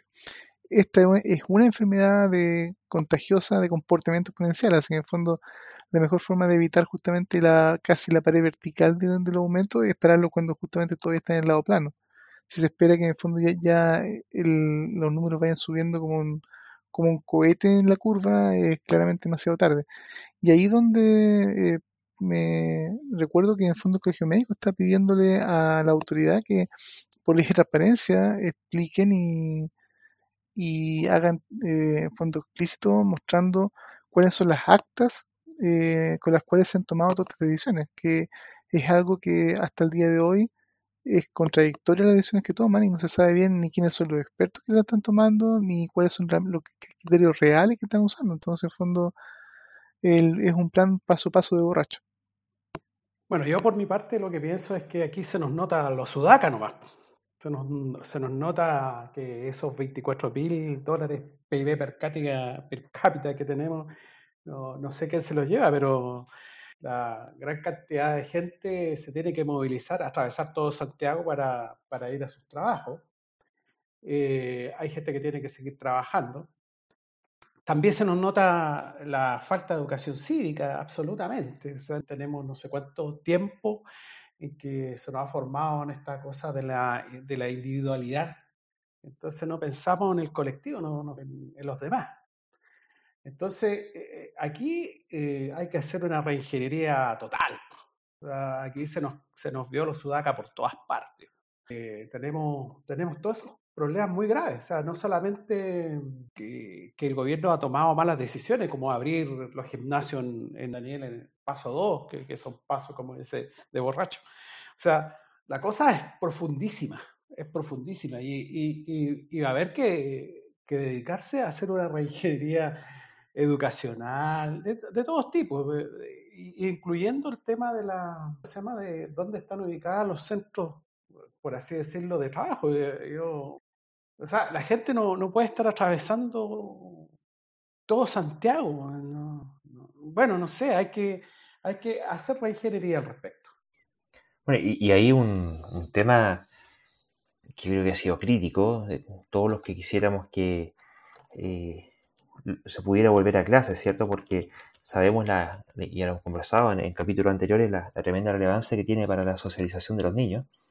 Entonces, el, que no, solamente la complejidad que, significa la entrega de materias lectivas de, forma virtual en aquellas eh, ciudades y aquellas familias que tienen la infraestructura para poder hacerlo. Hay un, tercio de los niños están derechamente ya desenchufados de, la escuela, es una catástrofe educacional y tenemos un ministro de Educación, eh, yo no, sé cómo calificar a este tipo, la, verdad, eh, que, ha insistido en forzar una vuelta a clase, pero resulta que y esto también lo hemos comentado en este podcast, hace ya del año pasado, mediados del año pasado, que sabemos que este es un virus que se propaga principalmente por aire, que los eventos de supercontagio son por aire, son por aerosoles, por sistema de ventilación, qué sé yo, y siendo, y sin dejar de ser relevante el uso de mascarilla, lavado de manos, distancia física, etc., eh, el tema de los aforos y la ventilación de ambientes es una cuestión que sigue ignorándose, se sigue eh, no comunicando desde las autoridades. Eh, comentamos en el capítulo pasado que a, nivel de los instructivos que hay sanitarios para las escuelas, el asunto de la ventilación de los ambientes y de las aulas es una cuestión sugerida, en circunstancias de que debería ser obligatoria, o sea, es insalubre una sala que esté con la ventana cerrada. Todavía siguen tonteando algunos desde algunas asociaciones de, seguridad con esta, esta, cosa de que ventilen tres veces al día, y esa es una cuestión que es totalmente insuficiente, es fatal, porque entre, entre medios de contagio tiene que haber una ventilación eh, permanente. Y si hace frío, bueno, sí, eh, hace frío y es un problema y hay que abrigarse más nomás, pero es mucho más preferible gastar un poquitito más en, buen abrigo, ya sea de forma privada o sea provisto de forma pública, antes que asumir los costos que significa seguir expandiendo la pandemia por no tener las ventanas abiertas en una sala. Y pasa lo mismo en el transporte público, incluso con la gente teniendo que ir a trabajar. ¿Cómo es posible que se, siga eh, tolerando o permitiendo que haya eh, microbuses con la ventana cerrada, con toda la gente adentro respirando el mismo aire? O sea, basta con que entre un contagiado y te contagia, no sé, 50 o 60 personas que pueden haber adentro de un bus. ¿Qué pasa en, los lugares de trabajo? donde la, gente está dentro de una misma oficina. ¿Qué pasa con estos edificios que hay que tienen el aire recirculado, ¿cierto? Que, mm, toman la, porquería que exhala uno y la reparten por todo el piso, por todo el edificio. Entonces ahí a verse la necesidad de que, bueno, incluso en aquellos lugares en los cuales no se puede hacer ventilación, tiene que ponerse estos filtros EPA, ¿cierto? Que, con las medidas de seguridad, con los recambios, con los repuestos, con todo lo que eso que significa estar andando permanentemente y hacer varias limpiezas de aire por minuto permanentemente y esa vendría a ser como la única forma que vamos a tener para poder estar juntos bajo un mismo techo. En las familias, en las casas, siguen recibiendo familiares, pero dejan las ventanas cerradas, hagan lo mismo pero con las ventanas abiertas, ¿cachai? Y en ese contexto de, encierro es que se promueve que vuelvan a clases presenciales para que entren los niños como un hervidero. algunos colegios han tomado medidas por su propia cuenta, pero no es la norma. Eh, hay, muchos que siguen con la tontera de tener los espacios cerrados. Y ya estamos viendo qué es lo que está pasando con el PIMS, ¿cierto? Este síndrome inflamatorio pediátrico sistémico. Y, las secuelas, que están uno de cada tres personas queda con secuelas neurológicas de largo plazo. Entonces, exponer a los niños a eso eh, eh, es una cuestión terrible, no es ninguna broma. Entonces, el forzar vueltas a clases sin hacerse caso, cargo de este tipo de medidas sanitarias sistémicas es derechamente criminal. Y mm, más, aún ahora viendo que estamos en una fase exponencial de, crecimiento terriblemente alto, y que, esto no, no, es culpa del invierno, no es que porque haga frío la gente se contagie más de coronavirus. Lo que pasa es que como hace frío, la gente cierra las ventanas. Entonces, incluso antes que hacía un poquito calor, abría las ventanas, hoy buena parte de la gente no, tenía mayor problema. Algunos se contagiaban por ahí, pero ahora cierran las ventanas y esta cuestión se va a ir hasta las nubes, porque siguen sin educar a la población respecto a la importancia de ventilar, ventilar y ventilar. Nosotros por la Asociación Escéptica, por el, sitio de Facebook, hemos mandado varios artículos al respecto y no, cabe duda, ¿ya? Entonces, no sé, eh, creo que es, otro factor más nomás, pero que es tremendamente grave de la supina incompetencia que ha tenido este gobierno para poder gestionar una cuestión como esta. Y esto va más allá del hecho de si acaso es una pandemia, que es ciertamente una pandemia, que las pandemias son complicadas, que qué sé yo, pero no es primera vez que, pasan cosas como esta y, este tipo de fenómenos. Eh, ya a esta altura el, bicho está, está conocido, tenemos varias vacunas, eh, esta cosa, digamos, no es que es una cuestión totalmente nueva. No por ser una pandemia se excusa el, nivel supino de incompetencia, negligencia y responsabilidad que, ha tenido. Así que mm, ha sido una cuestión, creo, concuerdo plenamente con estos medios cuando hablan de, de han tenido un, autoengaño, ¿cierto? Porque uno ve las declaraciones entre el ministro y el presidente, se echan flores entre ellos, ¿cierto? El presidente encuentra maravilloso al ministro y el ministro encuentra maravilloso al presidente. y le dicen por la tele, una, casi, casi media romántica, no sé. Eh, así que, mm, eh, sí, ciertamente, ahora como, como tú decías, Daniel, viene este asunto de que el colegio médico le está pidiendo a, vía transparencia a este Consejo Asesor Presidencial en Pandemia las actas para saber, para que, para que evidencia, que creo que ya sabemos, todos conocemos gente por aquí y por allá, y si sabemos cómo es la cuestión por dentro, básicamente todos los expertos dicen una cosa y a nivel de gobierno hacen cualquier otra cosa. ¿ya? los expertos no, no, les dan mayor hora. Así que va a estar bien bueno esto, porque ¿qué, creen ustedes que va a pasar? Porque van a salir las actas, las actas de, los, de las sesiones que tiene la gente una o dos veces a la semana. Van a aparecer en las actas quienes promueven qué cosa y a la luz de los hechos va a estar visto si es que el gobierno cumplió o no cumplió. ¿En qué quedará? Daniel. Yo creo que va a quedar en, poco, porque generalmente es difícil que temas polémicos, especialmente al nivel de riesgo de una gran polémica como sería este caso, eh, se entreguen efectivamente o toda la información que se está pidiendo, o las actas, lo que sea, sencillamente por transparencia. Así que yo creo que eso va a ser muy poco probable. Por ejemplo, piensen que se, el año pasado había gran problema con los datos que se estaban entregando todo y no había transparencia con los datos.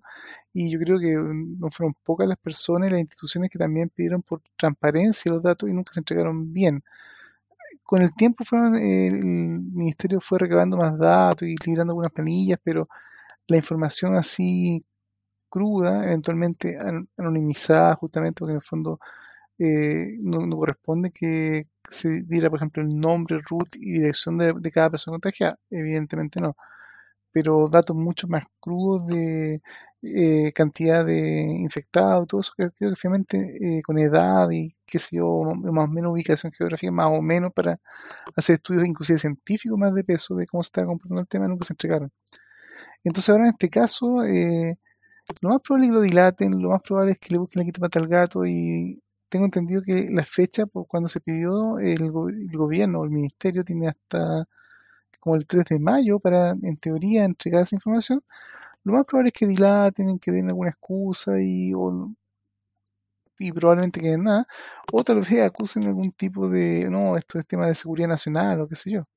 Así que se, se ve como una jugada interesante que el Colegio Médico haga ver, digamos, en el fondo que esta, este tipo de decisiones están siendo tomadas en forma extrañamente oscura, es un hecho, pero no sé si se va a lograr realmente así en el corto plazo transparentar como quisiéramos ese tipo de detalles. Justo te iba a comentar eso que dijiste, de que capaz que argumenten motivos de seguridad nacional, para no, no, decirlo. Ver que hay eh, van a tener que mm, eh, seguramente eso elevarlo después al Consejo para la Transparencia.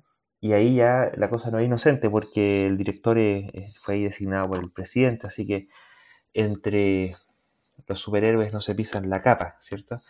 Y mm, porque bueno, esto dentro eh, internamente se ha venido advirtiendo por expertos, pero externamente también. En el caso de la Isquia Siches, presidenta del Colegio Médico, a mediados de enero, estaba anunciando, decía que para ellos, ellos consideraban que un escenario catastrófico vendría llegando cuando estemos hablando del orden de los 9.000 infectados diarios. ¿ya? ¿Y esto por qué? Porque, bueno, después de eso vienen dos semanas en que la cosa se va a ir agravando y esa gente va a ir a parar a al servicio de urgencia y de ahí a las unidades de cuidado intensivo que ya en Chile está colapsado, ya hay, varias, está viendo en Independencia, en Valparaíso, ya en, Valparaíso están eh, contratando camiones frigoríficos porque ya la, la, la, la morgue lisa llanamente se les, eh, se les colapsó, ya está llena, entonces no, les caben más cadáveres, así que tienen que hacer outsourcing de, de, de frigoríficos. Y mm, después de esos 9.000 cuando ya se, llega a los 9.000, tenemos que el, crecimiento se vuelve inmanejable desde el punto de vista del sistema sanitario. Y, y ahí que es lo que ocurre, que viene todo este tema de, de las muertes indirectas, ¿cierto? Toda la gente que evita ir a un centro médico para no contagiarse, gente que necesitando ir porque tiene la urgencia, llega y no la pueden atender, o pudiendo atenderse, siendo que de una urgencia la gente la despachan en cosas de algunas horas, no sé, dos, tres, cuatro horas. Han tenido gente que se les muere en la urgencia después de estar tres, cuatro días en la urgencia sin poder haber sido trasladados a unidad de cuidado intensivo. La otra vez estaba viendo una entrevista a un médico del Hospital San Juan de Dios, eh, porque bueno, ahí había otro tema, ¿eh? de que el gobierno dice que todavía no hemos llegado al dilema de la última cama, ¿cierto? Que es esto que ocurre cuando, cuando ya no hay camas en cuidado intensivo y llega un nuevo enfermo y no tienen dónde ponerlo y tienen que decir, bueno, de todos los enfermos que tengo, ¿a cuál paso a cuidado intensivo y a cuál finalmente dejo que se muera? Y el gobierno ha venido diciendo que no hemos llegado a esa situación. Y este médico que está siendo entrevistado del Hospital San Juan de Dios eh, negaba eso y decía que sí, y de que hace rato que estamos en, estas circunstancias, porque, eh, y decía, ¿cómo, se, ¿cómo tú puedes pesquisar ese número? Y se pesquisa haciendo la, estadística en urgencias, porque una cosa es que la urgencia, una persona llegue a urgencia y la gente se puede morir en urgencia, pero eso es una muerte rápida, eh, eh, en un ratito.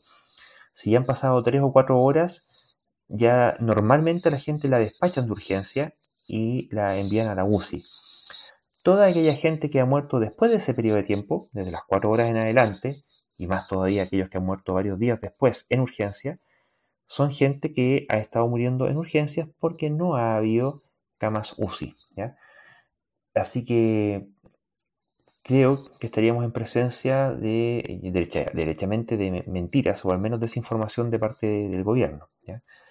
Y Quería hacer un alcance también respecto de los porcentajes, cuando hablan de cuál es el porcentaje de ocupación. Dicen, no, si estamos todavía en 94%, 95%, como si tuviera, hay un 5% más todavía, ¿cierto? Y sobre eso hay que hacer, yo creo, varias precisiones. La primera es que en cualquier lugar con menos de 50 camas, una cama vale un 2% por lo menos.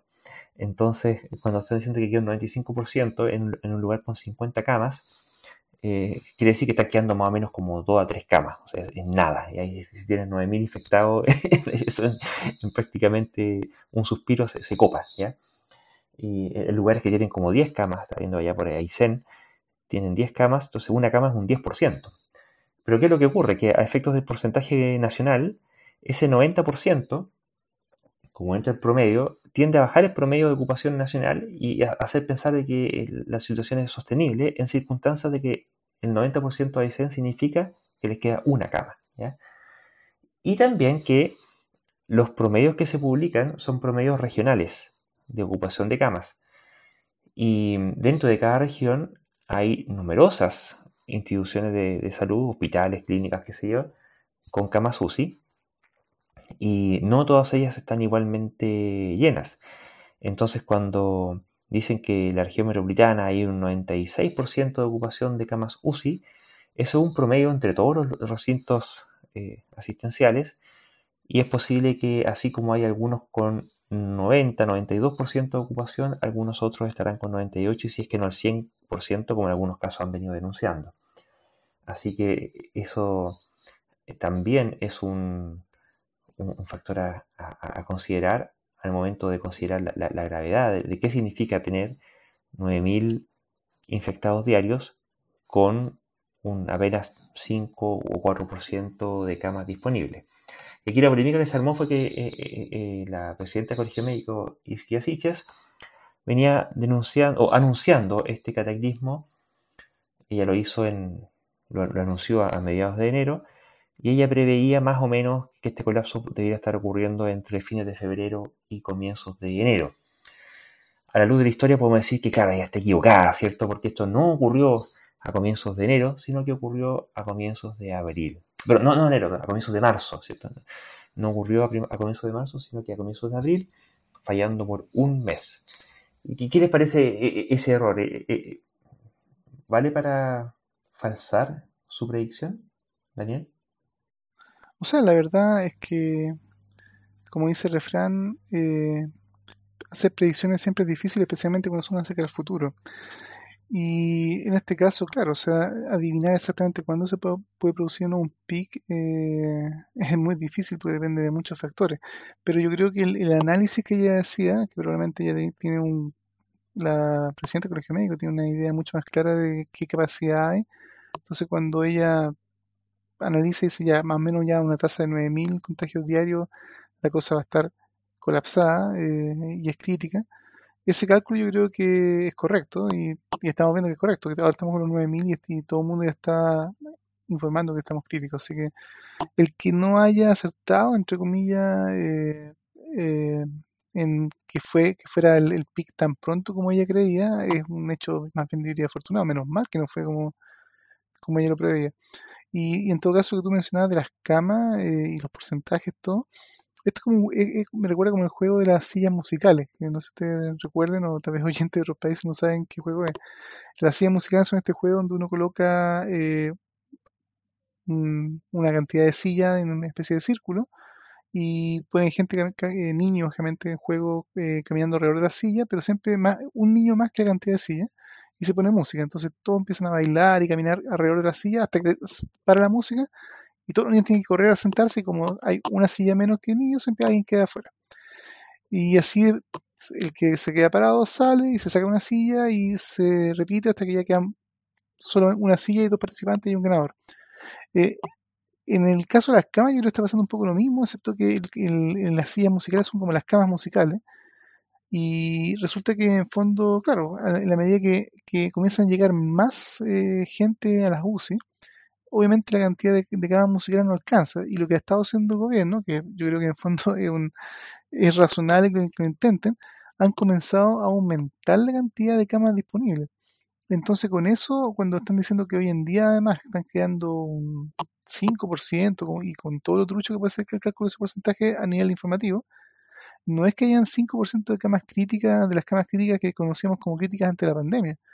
Yo creo que todas las camas críticas oficiales de UCIs oficiales o UTIs oficiales están 150% ocupadas. Y lo que tenemos hoy en día como camas disponibles son ya los catres que se han colocado en prácticamente hasta los comedores de los hospitales y donde ya no hay casi eh, personal entrenado que las maneje. Y entonces, en el fondo, esas camas disponibles son camas medias de fantasía. Y, lo peor, y peor aún, se está avisando de hace mucho rato que el personal de salud que ha estado trabajando en forma admirable en cuanto al esfuerzo que han estado haciendo está extremadamente cansado, extremadamente desgastado. Muchos han estado cayendo enfermos y están con gran cantidad de licencias médicas o ausentismo y el gobierno intentando pedirle a todas las clínicas y a todos los hospitales que aumenten su cantidad de camas y resulta que entonces en fondo claro hoy hoy por hoy creo que, con el esfuerzo que se hizo el año pasado de importaciones de respiradores mecánicos que siempre se dijo que en fondo como que el factor limitante en Chile era que no había suficientes respiradores mecánicos aparentemente esos respiradores mecánicos ahora no es el problema pero ahora y tampoco las camas porque la cama en el fondo es un catre, catre clínico que hay harto, pero una, una cama UCI requiere un montón de otros equipos que también pueden ser o no disponibles, pero para que puedan atenderse eh, tiene que haber eh, médicos eh, dedicados, internistas que no son fáciles de conseguir. Hay recursos humanos de personas que tienen que atender a ese paciente en una cama crítica, que no, no puede ser sencillamente cualquier paramédico, cualquier enfermera o cualquier médico. Y ahí entonces ahora el colapso que se viene va a ser que en fondo después ya no se va a poder seguir agregando entonces nuevas camas sacadas mágicamente en ninguna parte, ni musicales o no musicales, entonces ahí se va a acabar la música. Y resulta que entonces todos los que de estos 9000 y, y están entrando rápidamente a infectarse, si necesitan atención, eh, va a pasar lo que estás diciendo, que en fondo eh, están llegando a urgencia y no hay camas. Y no hay camas en, ese lugar y se empiezan a llamar a otros centros tampoco las hay, digamos, también no en la región. Así que el drama de la última cama es una especie como de cosa chiclosa que se intentó acá, entre comillas, evitar. Y con estas camas adicionales medias flexibles, digamos, se ha evitado que el número llegue a cero, pero en la práctica estamos hace rato en negativo.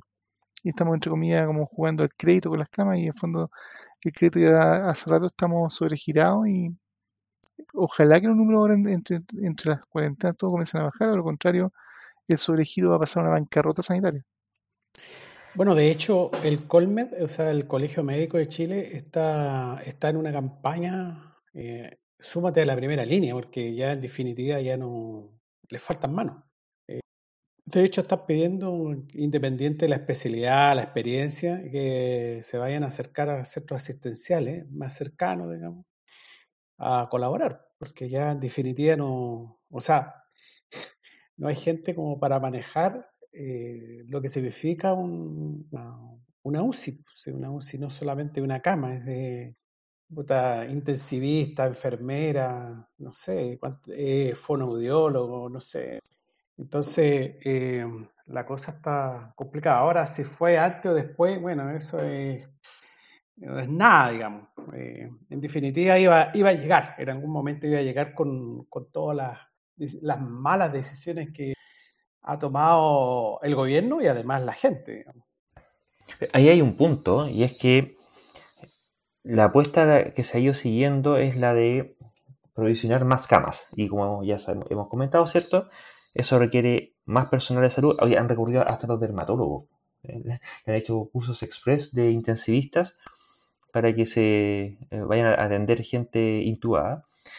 Y el, tema es que la, provisión de recursos es relativamente lineal, pero la demanda es exponencial, da la, dinámica de la pandemia. Entonces, si no se ataca fuertemente la exponencialidad de la, pandemia, no hay recurso, no, hay materialidad posible que sea capaz de proveer los insumos necesarios para los servicios de salud.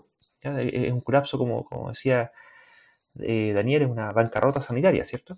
Porque ahí lo que ocurre es que al no poder haber atenciones, de hecho ya estamos en esa situación actualmente. Hoy día tú te puede una, una apendicitis, un, accidente cerebral vascular eh, o, cualquier cosa menor y perdiste. Un preinfarto, cuestiones que en general son, son tratables, son relativamente, no, no que sean triviales, pero son, son, son tratables, tú te salvas de eso. Eh, hoy día perdiste, ¿ya? tienes un accidente de tránsito, no, te puedes enfermar, no puedes tener accidente, pobre de ti. ¿ya? Y eso produce que se produzca una, reversión en la, calidad de salud y en los índices y la expectativa de vida. Muchos de los que estamos aquí presentes, eh, alguna vez hemos tenido alguna cosa delicada en la, vida y que gracias a la medicina moderna se solucionó en, un 2x3 y no, tiene ningún tipo de implicancia para, el resto de la vida. Pero la Edad Media no era así. tú te entrabas un clavo y, tenías serios problemas eh, eh, inmediatos. Y el problema con esto es que volvemos a ese punto. ¿Qué pasa si te entierras algo, te cortas? Que estás jodido. Entonces, e, el, cuidado y las medidas de, prevención de accidentes tienen que extremarse, porque hoy, día pegarse más fuerte la cuenta en alguna parte eh, no es lo mismo teniendo que no teniendo sistema de salud, día está todo colapsado. Incluso han, estado llamando a los, jubilados. conozco ya varias personas que están, son ex funcionarios de la salud pública y ya lo, están convocando realmente como reservistas de guerra. ¿ya? Esta este es una cuestión tremenda. Bueno, y mientras tanto, la contagiabilidad sigue disparada. Ocurre que nos seguimos eh, no solamente contagiando y muriendo, sino que además dando oportunidad para que el virus mute. Y así es como tenemos varias variantes que varían en, letalidad y en contagiabilidad. ¿Qué pasó en Brasil, Mario? La, noticia es que, mm, es que esta nueva variante que, que detectaron en Belo Horizonte, que que me imagino que la detectaron porque deben haber equipos brasileños de científicos trabajando en, en, este tipo de cosas, porque me imagino que en otras partes del mundo se les deben estar produciendo también mutaciones y que sencillamente no se saben, porque para detectar una mutación se necesita cierta gente, eh, biomédico o, biólogo o, no, o, algo por el, o sea, bio, bioquímico o algo por el estilo, digamos, que, detecten y que encuentren cuáles son las, cuáles son las mutaciones. Esta, esta mutación se supone que tiene 18, es una combinación de 18 mutaciones. ¿ah? Y, más aún, alguna de ellas que comparte con, la originaria, con la, que se originó en Manaus, con la que se originó en Río Janeiro, así como la sudafricana y la británica. O sea, es una cuestión eh, compleja desde el punto de vista, me imagino yo, desde el punto de vista de las mutaciones. Ahora, hay que eh, eh, ver si la contagiabilidad que tiene y también, digamos, si es más o menos letal que lo que son las mutaciones que tenemos en la actualidad. Eh, yo me imagino que estas mutaciones se están generando en, muchas partes y tal vez incluso nosotros acá, yo no sé si estamos haciendo el, suficiente, la suficiente investigación para detectar si tenemos mutaciones eh, generadas acá en Chile.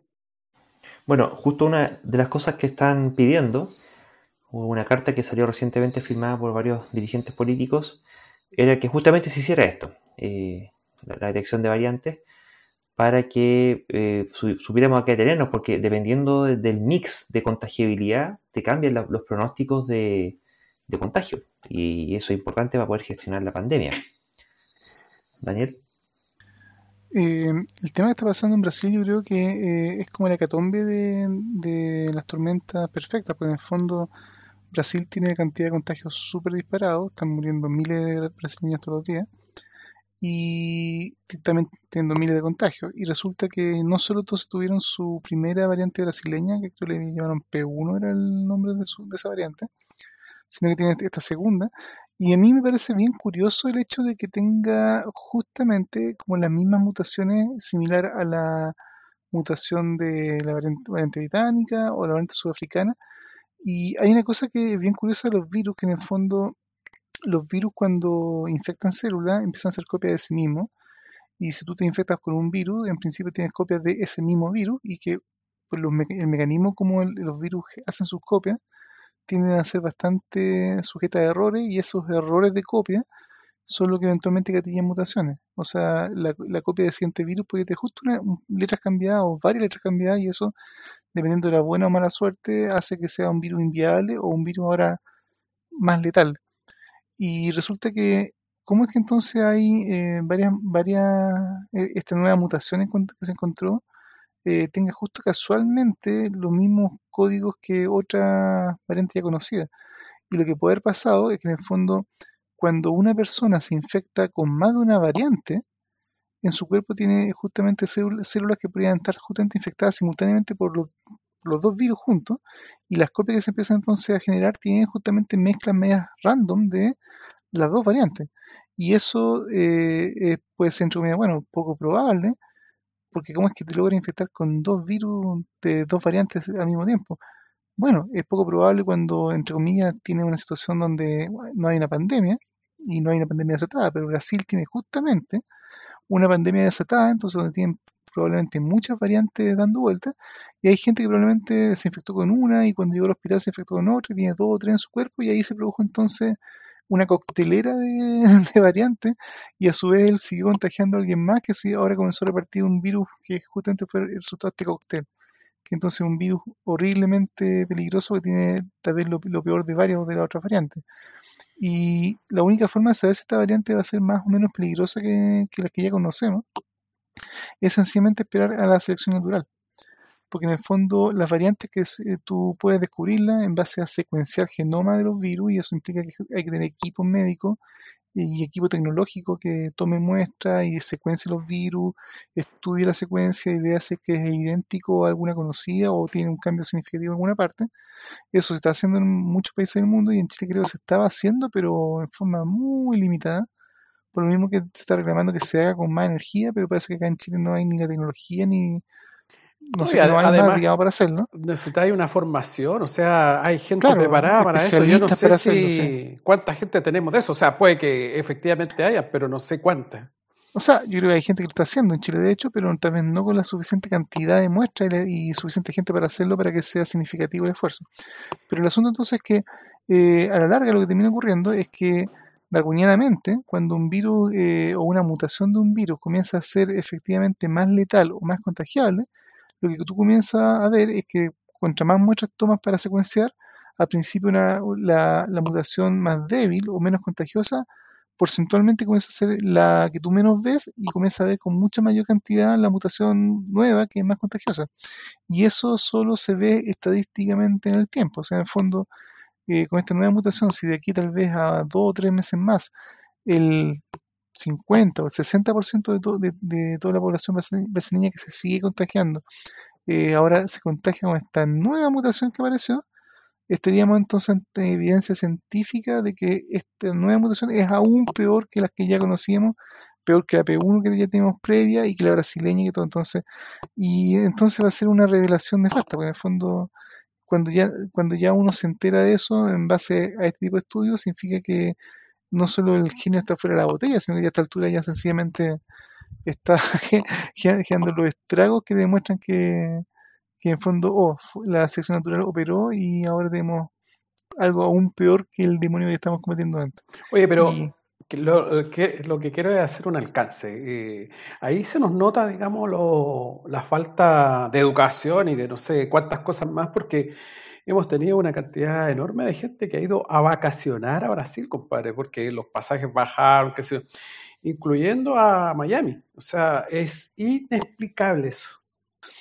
Ah, bueno, hay mucha gente que aún, bueno, no sé si aún lo piensa, pero gente que todavía, o bueno, desde la gente que piensa en la pandemia, que esto todavía una invención para controlarnos, lo que sea, los conspiracionistas que ya hemos mencionado, hay gente que tal vez piensa que la cosa no es tan grave, o sea, piensan, piensan que todavía hay gente que todavía no quiere ponerse mascarilla porque por el motivo que sea, o sea, en fondo es, más que inexplicable y lamentable. Y son esa gente, los porfiados de siempre, los que claro, pero, siguen haciendo fiesta y todo lo que están... otro, otro problema, que eh, el Estado, o sea, bueno, ahí tenemos un problema con, con esta, no sé, ¿cómo llaman? La democracia liberal que tenemos, de que en el fondo eh, tal vez queda corto con las, con las, con las herramientas que podéis tomar, porque en definitiva podrías tú decir, prohibir a los tipos que, que vayan a Brasil, por ejemplo pero bueno, no, no, no, hay la herramienta constitucional o que sea, no sé. O sea, la herramienta existe. Ahora en este instante estamos con frontera cerrada. O sea, en este, en este instante Chile tiene frontera cerrada y significa que en el fondo se puede hacer. El problema fue que se hizo tarde. Yo diría, en el fondo, tal vez la, la, la dura decisión de cerrar frontera, porque es dura en muchos sentidos y es dura porque justamente afecta la economía, afecta todo tipo de cosas y afecta nuestra libertad. Digamos, hay gente que dice, bueno, yo quiero tener la libertad de ir para donde yo quiera, ¿por qué no? Claro, efectivamente restringe las libertades, pero eso se vino a tomar hace dos semanas atrás, tal vez. Debería ser tomado tal vez hace un mes y medio atrás. Oye, y a propósito de cuánto se llama de gente que eh, tenemos un montón de, ¿cuánto se de sacerdotes, de curas a través de Latinoamérica que han dado la hora, al igual que el señor Gutiérrez, dando juego increíble. Un cura párroco de, en Corque, en Copán, ¿ah? que en pleno, digamos, Domingo de Ramos, eh, le pide a los feligreses, de hecho le saca la mascarilla a una, a una feligrea ahí y le pide a todos que se saquen las mascarillas porque, bueno, sus creencias, y, y dice, mire cómo ando yo, o sea, ¿Sabe qué más? Eh, yo, como consejo, eh, si usted tiene un cura así, no vaya, no vaya donde está ese cura. Eh, en Perú también tenemos otros sacerdotes, bueno, al igual que lo que pasó acá en Punta Arenas, ¿no es cierto? Que el cura llamó a, desobedecer las leyes. En Perú tenemos un, cura español que también llama a no cumplir las leyes contra el coronavirus. O sea, es increíble. Y en cuanto se llama acá, en la Comuna de Independencia, acá en Santiago, también, ¿no es cierto? Eh, hicieron una denuncia a carabineros y, llegaron a fiscalizarlo y habían 15 personas ahí en, cuanto se llama, en el culto religioso, que me parece que este del tipo evangélico. Eh, yo a cualquiera de estas personas, digamos, porque en general recomendaría no vaya. O sea, no sé, si usted quiere, tiene necesidad de misa, trate de hacerlo por Zoom, trate de hacerlo por Teams, no sé, por otro medio electrónico, pero no vaya. No, cuídese, no, no salga. Y aún más, eh, eh, eh, acá en Santiago, el arzobispo Celestino Ado, que se, se, le ocurrió ir a hacer una misa, imagínate tú a un hogar de ancianos. Bueno, ahora dio COVID. Este señor, que ya es mayor de 70, me imagino yo, está, ya tenía su doble dosis de vacuna, se vacunan.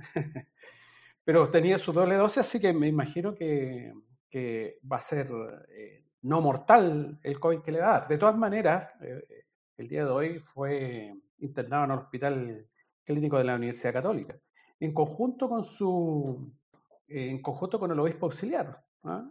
Alberto Lorenz, Lorenzelli, que no sé si andarían juntos en la misa ahí, pero, o sea, eh, no sé cuál es la idea. No sé qué, es lo que tienen que decir ustedes al respecto. Mira, a, mí, como creen cosas absurdas, yo creo que en nada debe sorprender que tomen decisiones absurdas. Fíjate que el, cura este Jaime Ruiz del Castillo, de, que está en Perú, el, español en Perú, que es el vicario general de la diócesis de Moyobamba, el tipo decía, a veces Dios nos bendice con cárceles y multas. imagínate, eh, esto lo dijo en una homilía, este, esta, gente considera que incluso las medidas que pudieran tomarse punitivas en contra de ellos, lo toman como una bendición de Dios. Que, no es distinto, yo, me acuerdo una película, no, me acuerdo el nombre del cura, una, una, película en blanco y negro del año Ñauca, de un cura que trabajaba cuidando leprosos en una isla, no me acuerdo el santo, no me acuerdo cuánto.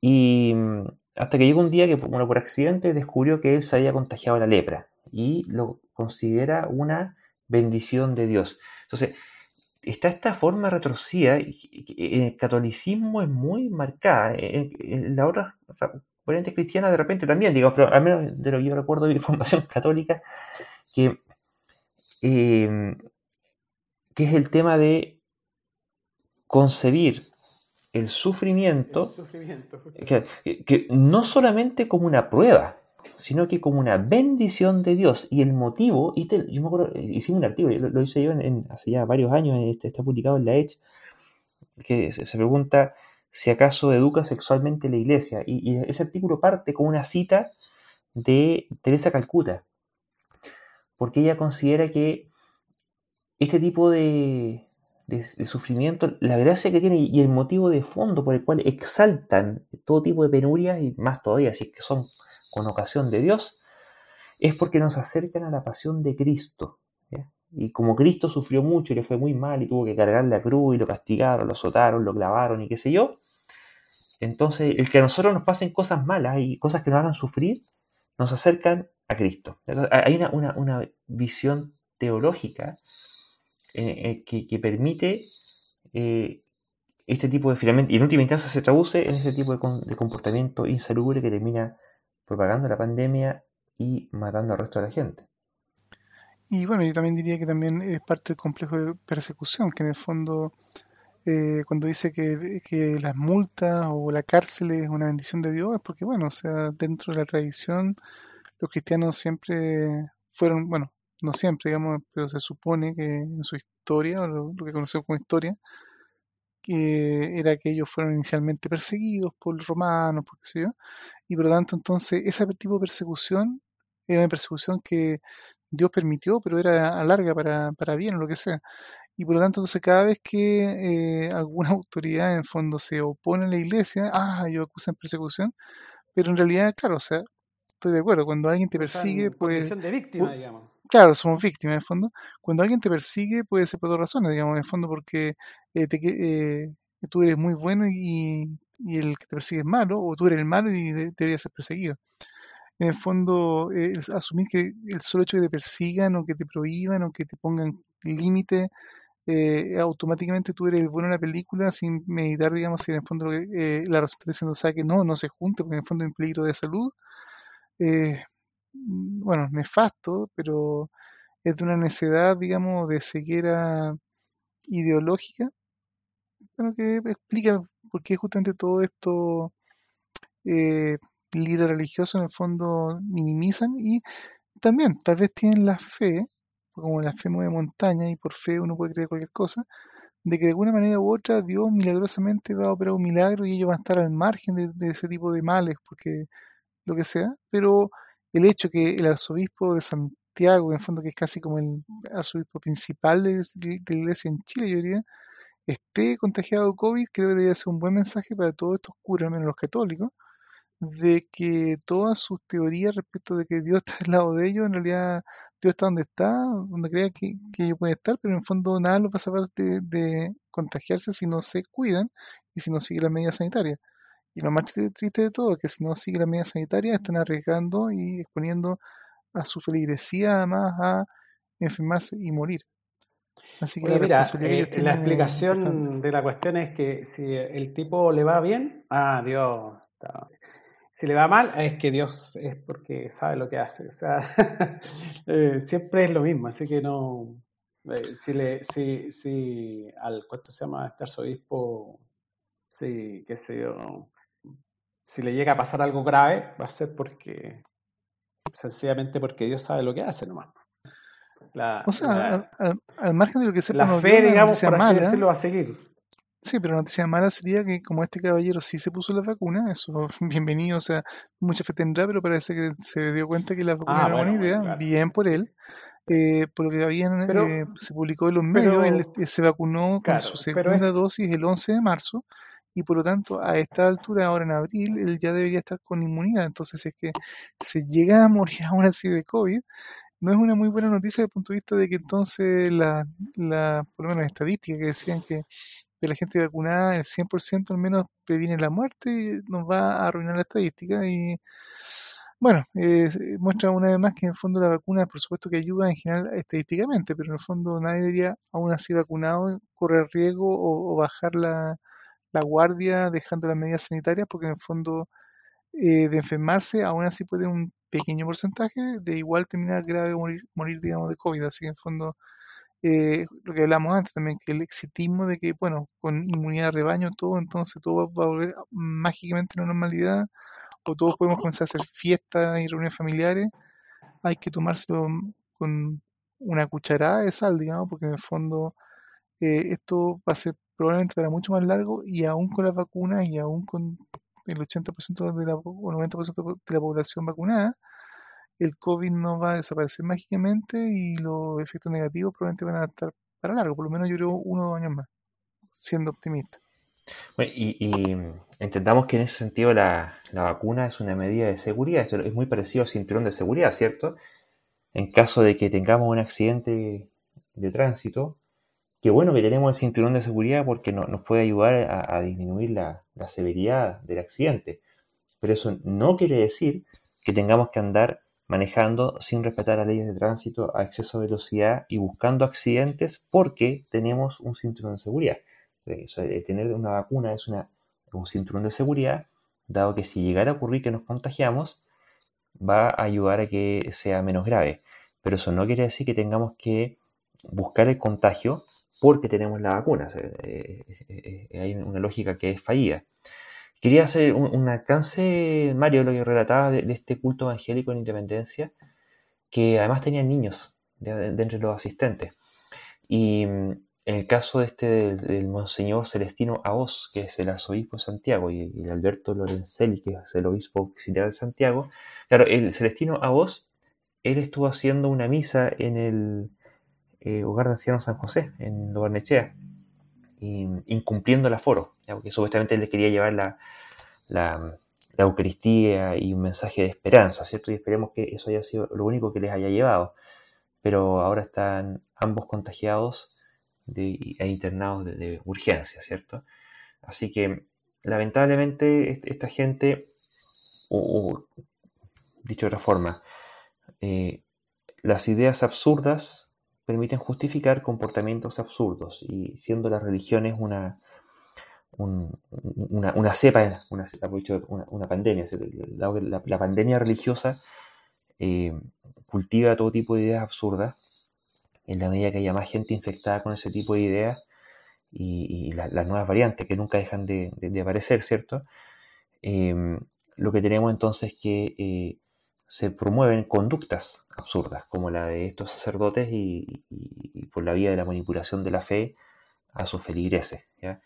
Así que bueno, lamentable la situación y esperemos que, que, el Monseñor se mejore, ¿sí? que ojalá que, Dios le tenga lo, lo tenga en consideración en sus oraciones y y que no haya más gente. Vayas a saber, porque tuvieron que hacer toda la trazabilidad, así que vayas a saber más encima este caballero a cuánta gente habrá infectado, porque nadie está libre de, eventualmente infectarse y hay gente que por, extrema necesidad no le queda otra que exponerse al virus y bueno, no le queda otra que tomar las mejores medidas del caso y ojalá evitar el contagio.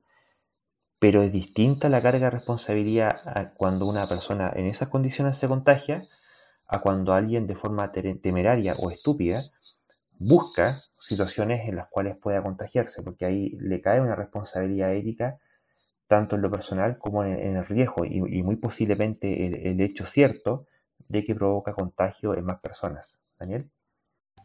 Me, estaba recordando, entre todo lo que estamos conversando, de un famoso chiste como contra los ateos, digamos, que dicen que en el fondo, el, chiste que en el fondo todo el mundo es ateo hasta que el avión se cae, en el fondo. Si tú vas en un avión que está cayendo y eres ateo, probablemente ah, ah, jaja, probablemente tú también vas a comenzar a pedir a Diosito, Diosito, sálvanos, que se nos salva el avión, que sea. Lo cual efectivamente no es tan cierto, digamos.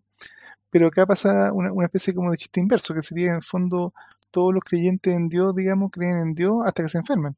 Porque en el fondo, ¿por qué tenemos entonces a un, a un arzobispo hospitalizado? Él no debería acaso irse a un, no sé, a su dormitorio, su casa y comenzar a fervientemente orar a Dios por una sanación y Dios dársela.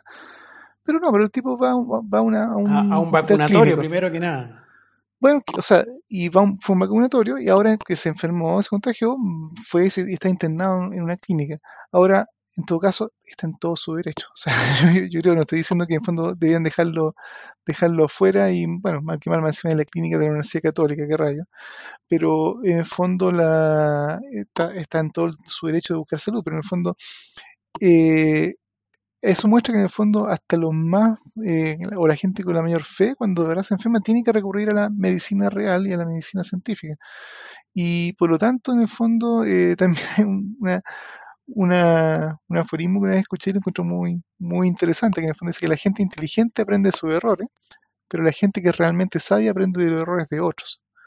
Y así en este caso, todo este tipo de personajes religiosos que en fondo han llamado a la desobediencia civil o a la desobediencia a las medidas sanitarias o han desobedecido a foro y ahora están contagiados, bueno, ojalá que toda la gente, pues muy cristiana, que tienen todo el derecho a gente de libertad de culto, libertad de religión, pueden creer lo que ustedes quieran, pero ojalá que sean sabios y aprendan de los errores de otros y se hagan una friega de realidad y se den cuenta que en el fondo da lo mismo si ellos tienen o fe, da lo mismo en qué fe tengan, da lo mismo todo lo que tengan, si no se cuidan, si no toman las medidas sanitarias, se van a contagiar o se pueden contagiar, tienen riesgo de hacerlo y con ellos probablemente su familia y con ellos tienen o están arriesgándose a perder la vida o perder la vida de, los que ellos quieren. Así que en el fondo, eh, gente, por favor. bueno, yo creo que la mayoría de los que nos escuchan probablemente yo creo que están más o menos alineados también con estas ideas, pero por favor transmítanle a sus amigos, a sus familiares, a los porfiados de la familia, todo, independiente de su religión, todo, por favor respeten la medida sanitaria porque para que vean ni siendo el arzobispo más grande los va a salvar de contagiarse si es que en fondo no siguen las medidas sanitarias y no toman todos los cuidados y, las medidas necesarias sanitarias que se están pidiendo. De hecho, podríamos decir en realidad que esta gente que es eh, comisaria de Dios, ¿cierto? Y que por algún motivo tiene el teléfono rojo para hablar más allá del cielo, y que hablan desde una parada de sabiduría, al parecer si hay algo que justamente les está faltando sabiduría, o sea, con eso están demostrando lo poco sabios que son porque no aprenden de los errores ajenos. ¿ya? Eh, es como el, ejemplo, son, exactamente el contraejemplo de lo que uno debería buscar, no solamente en términos sanitarios, sino que derechamente intelectuales.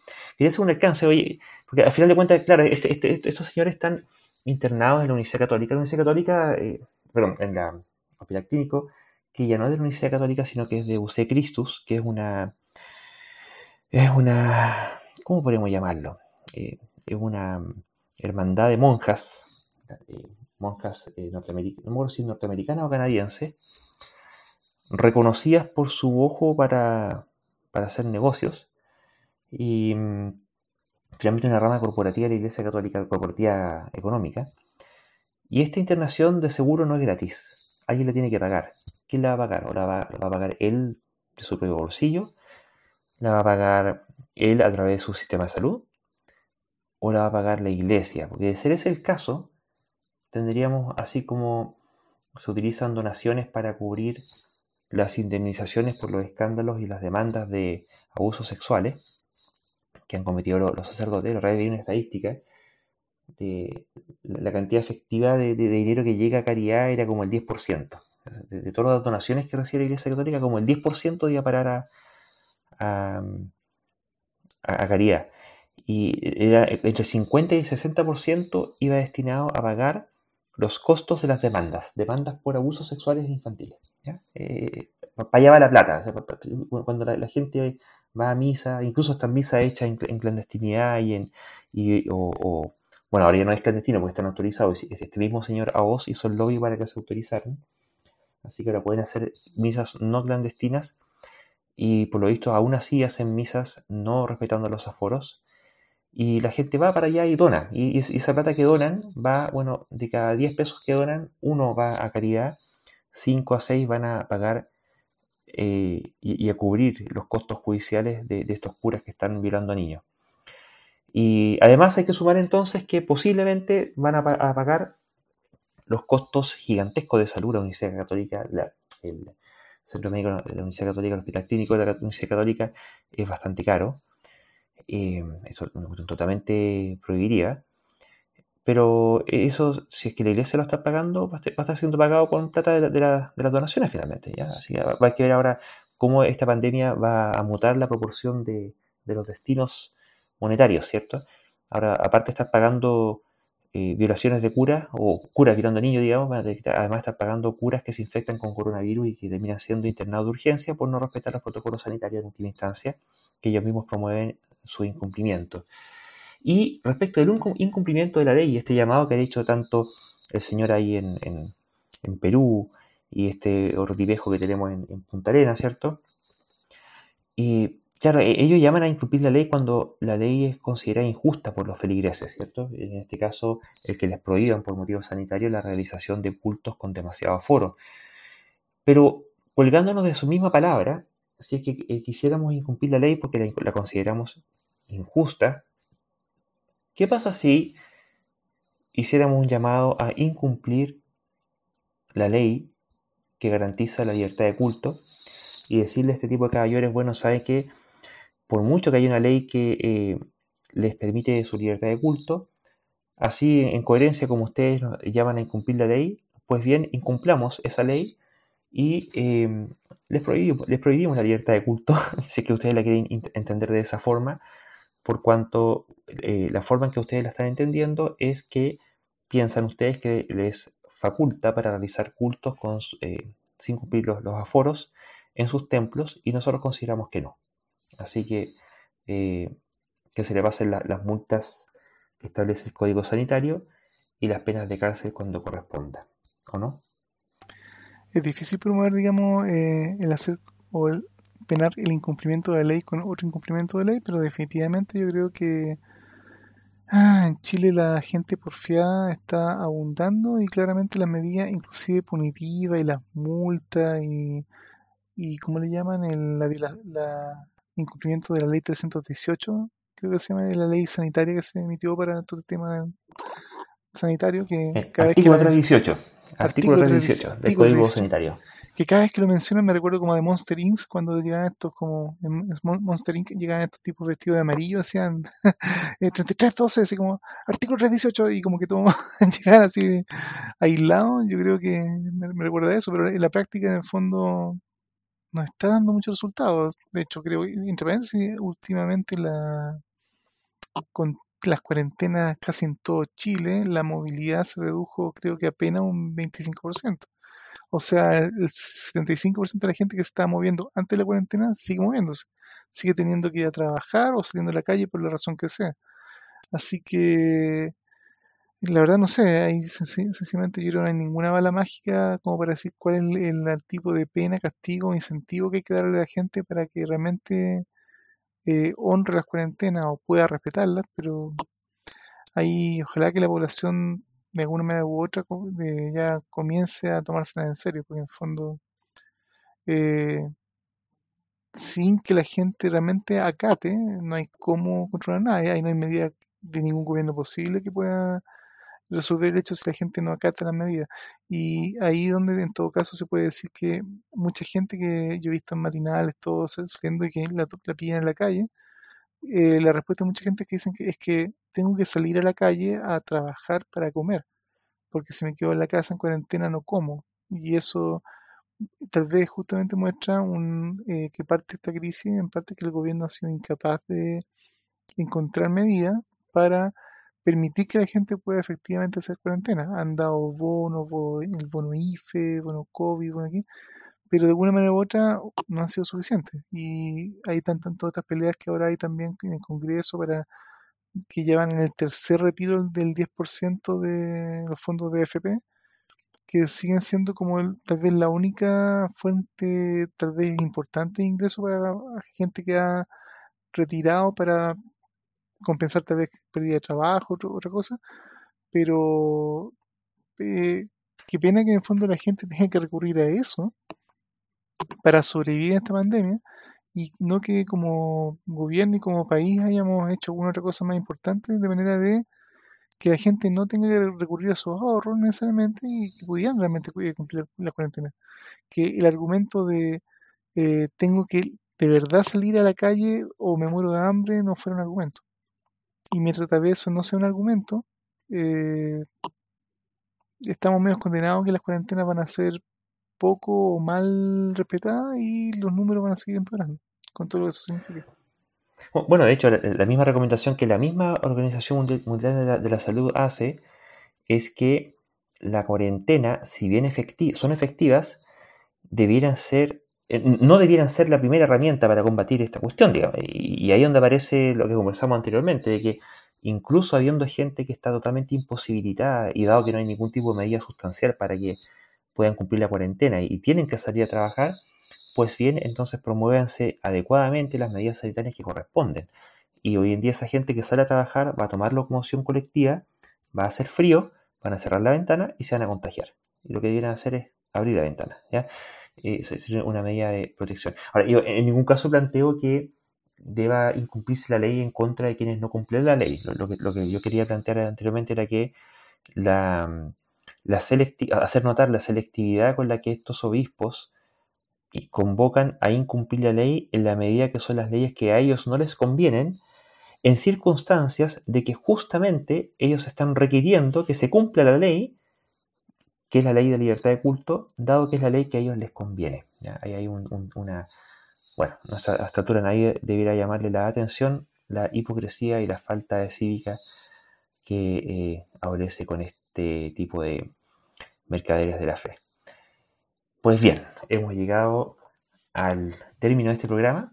Espero que lo hayan pasado muy bien, no solamente quienes participamos, sino que ojalá también, y que es el objetivo finalmente de que así sea entre quienes nos escuchan. Así que muchas gracias Mario y Daniel por vuestra colaboración.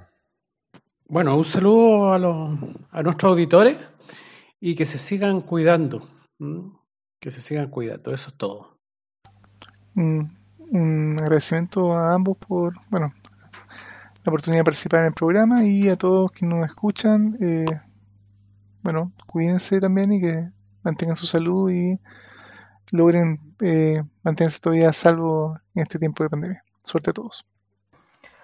Así es, muchas gracias a todos por su tiempo y paciencia.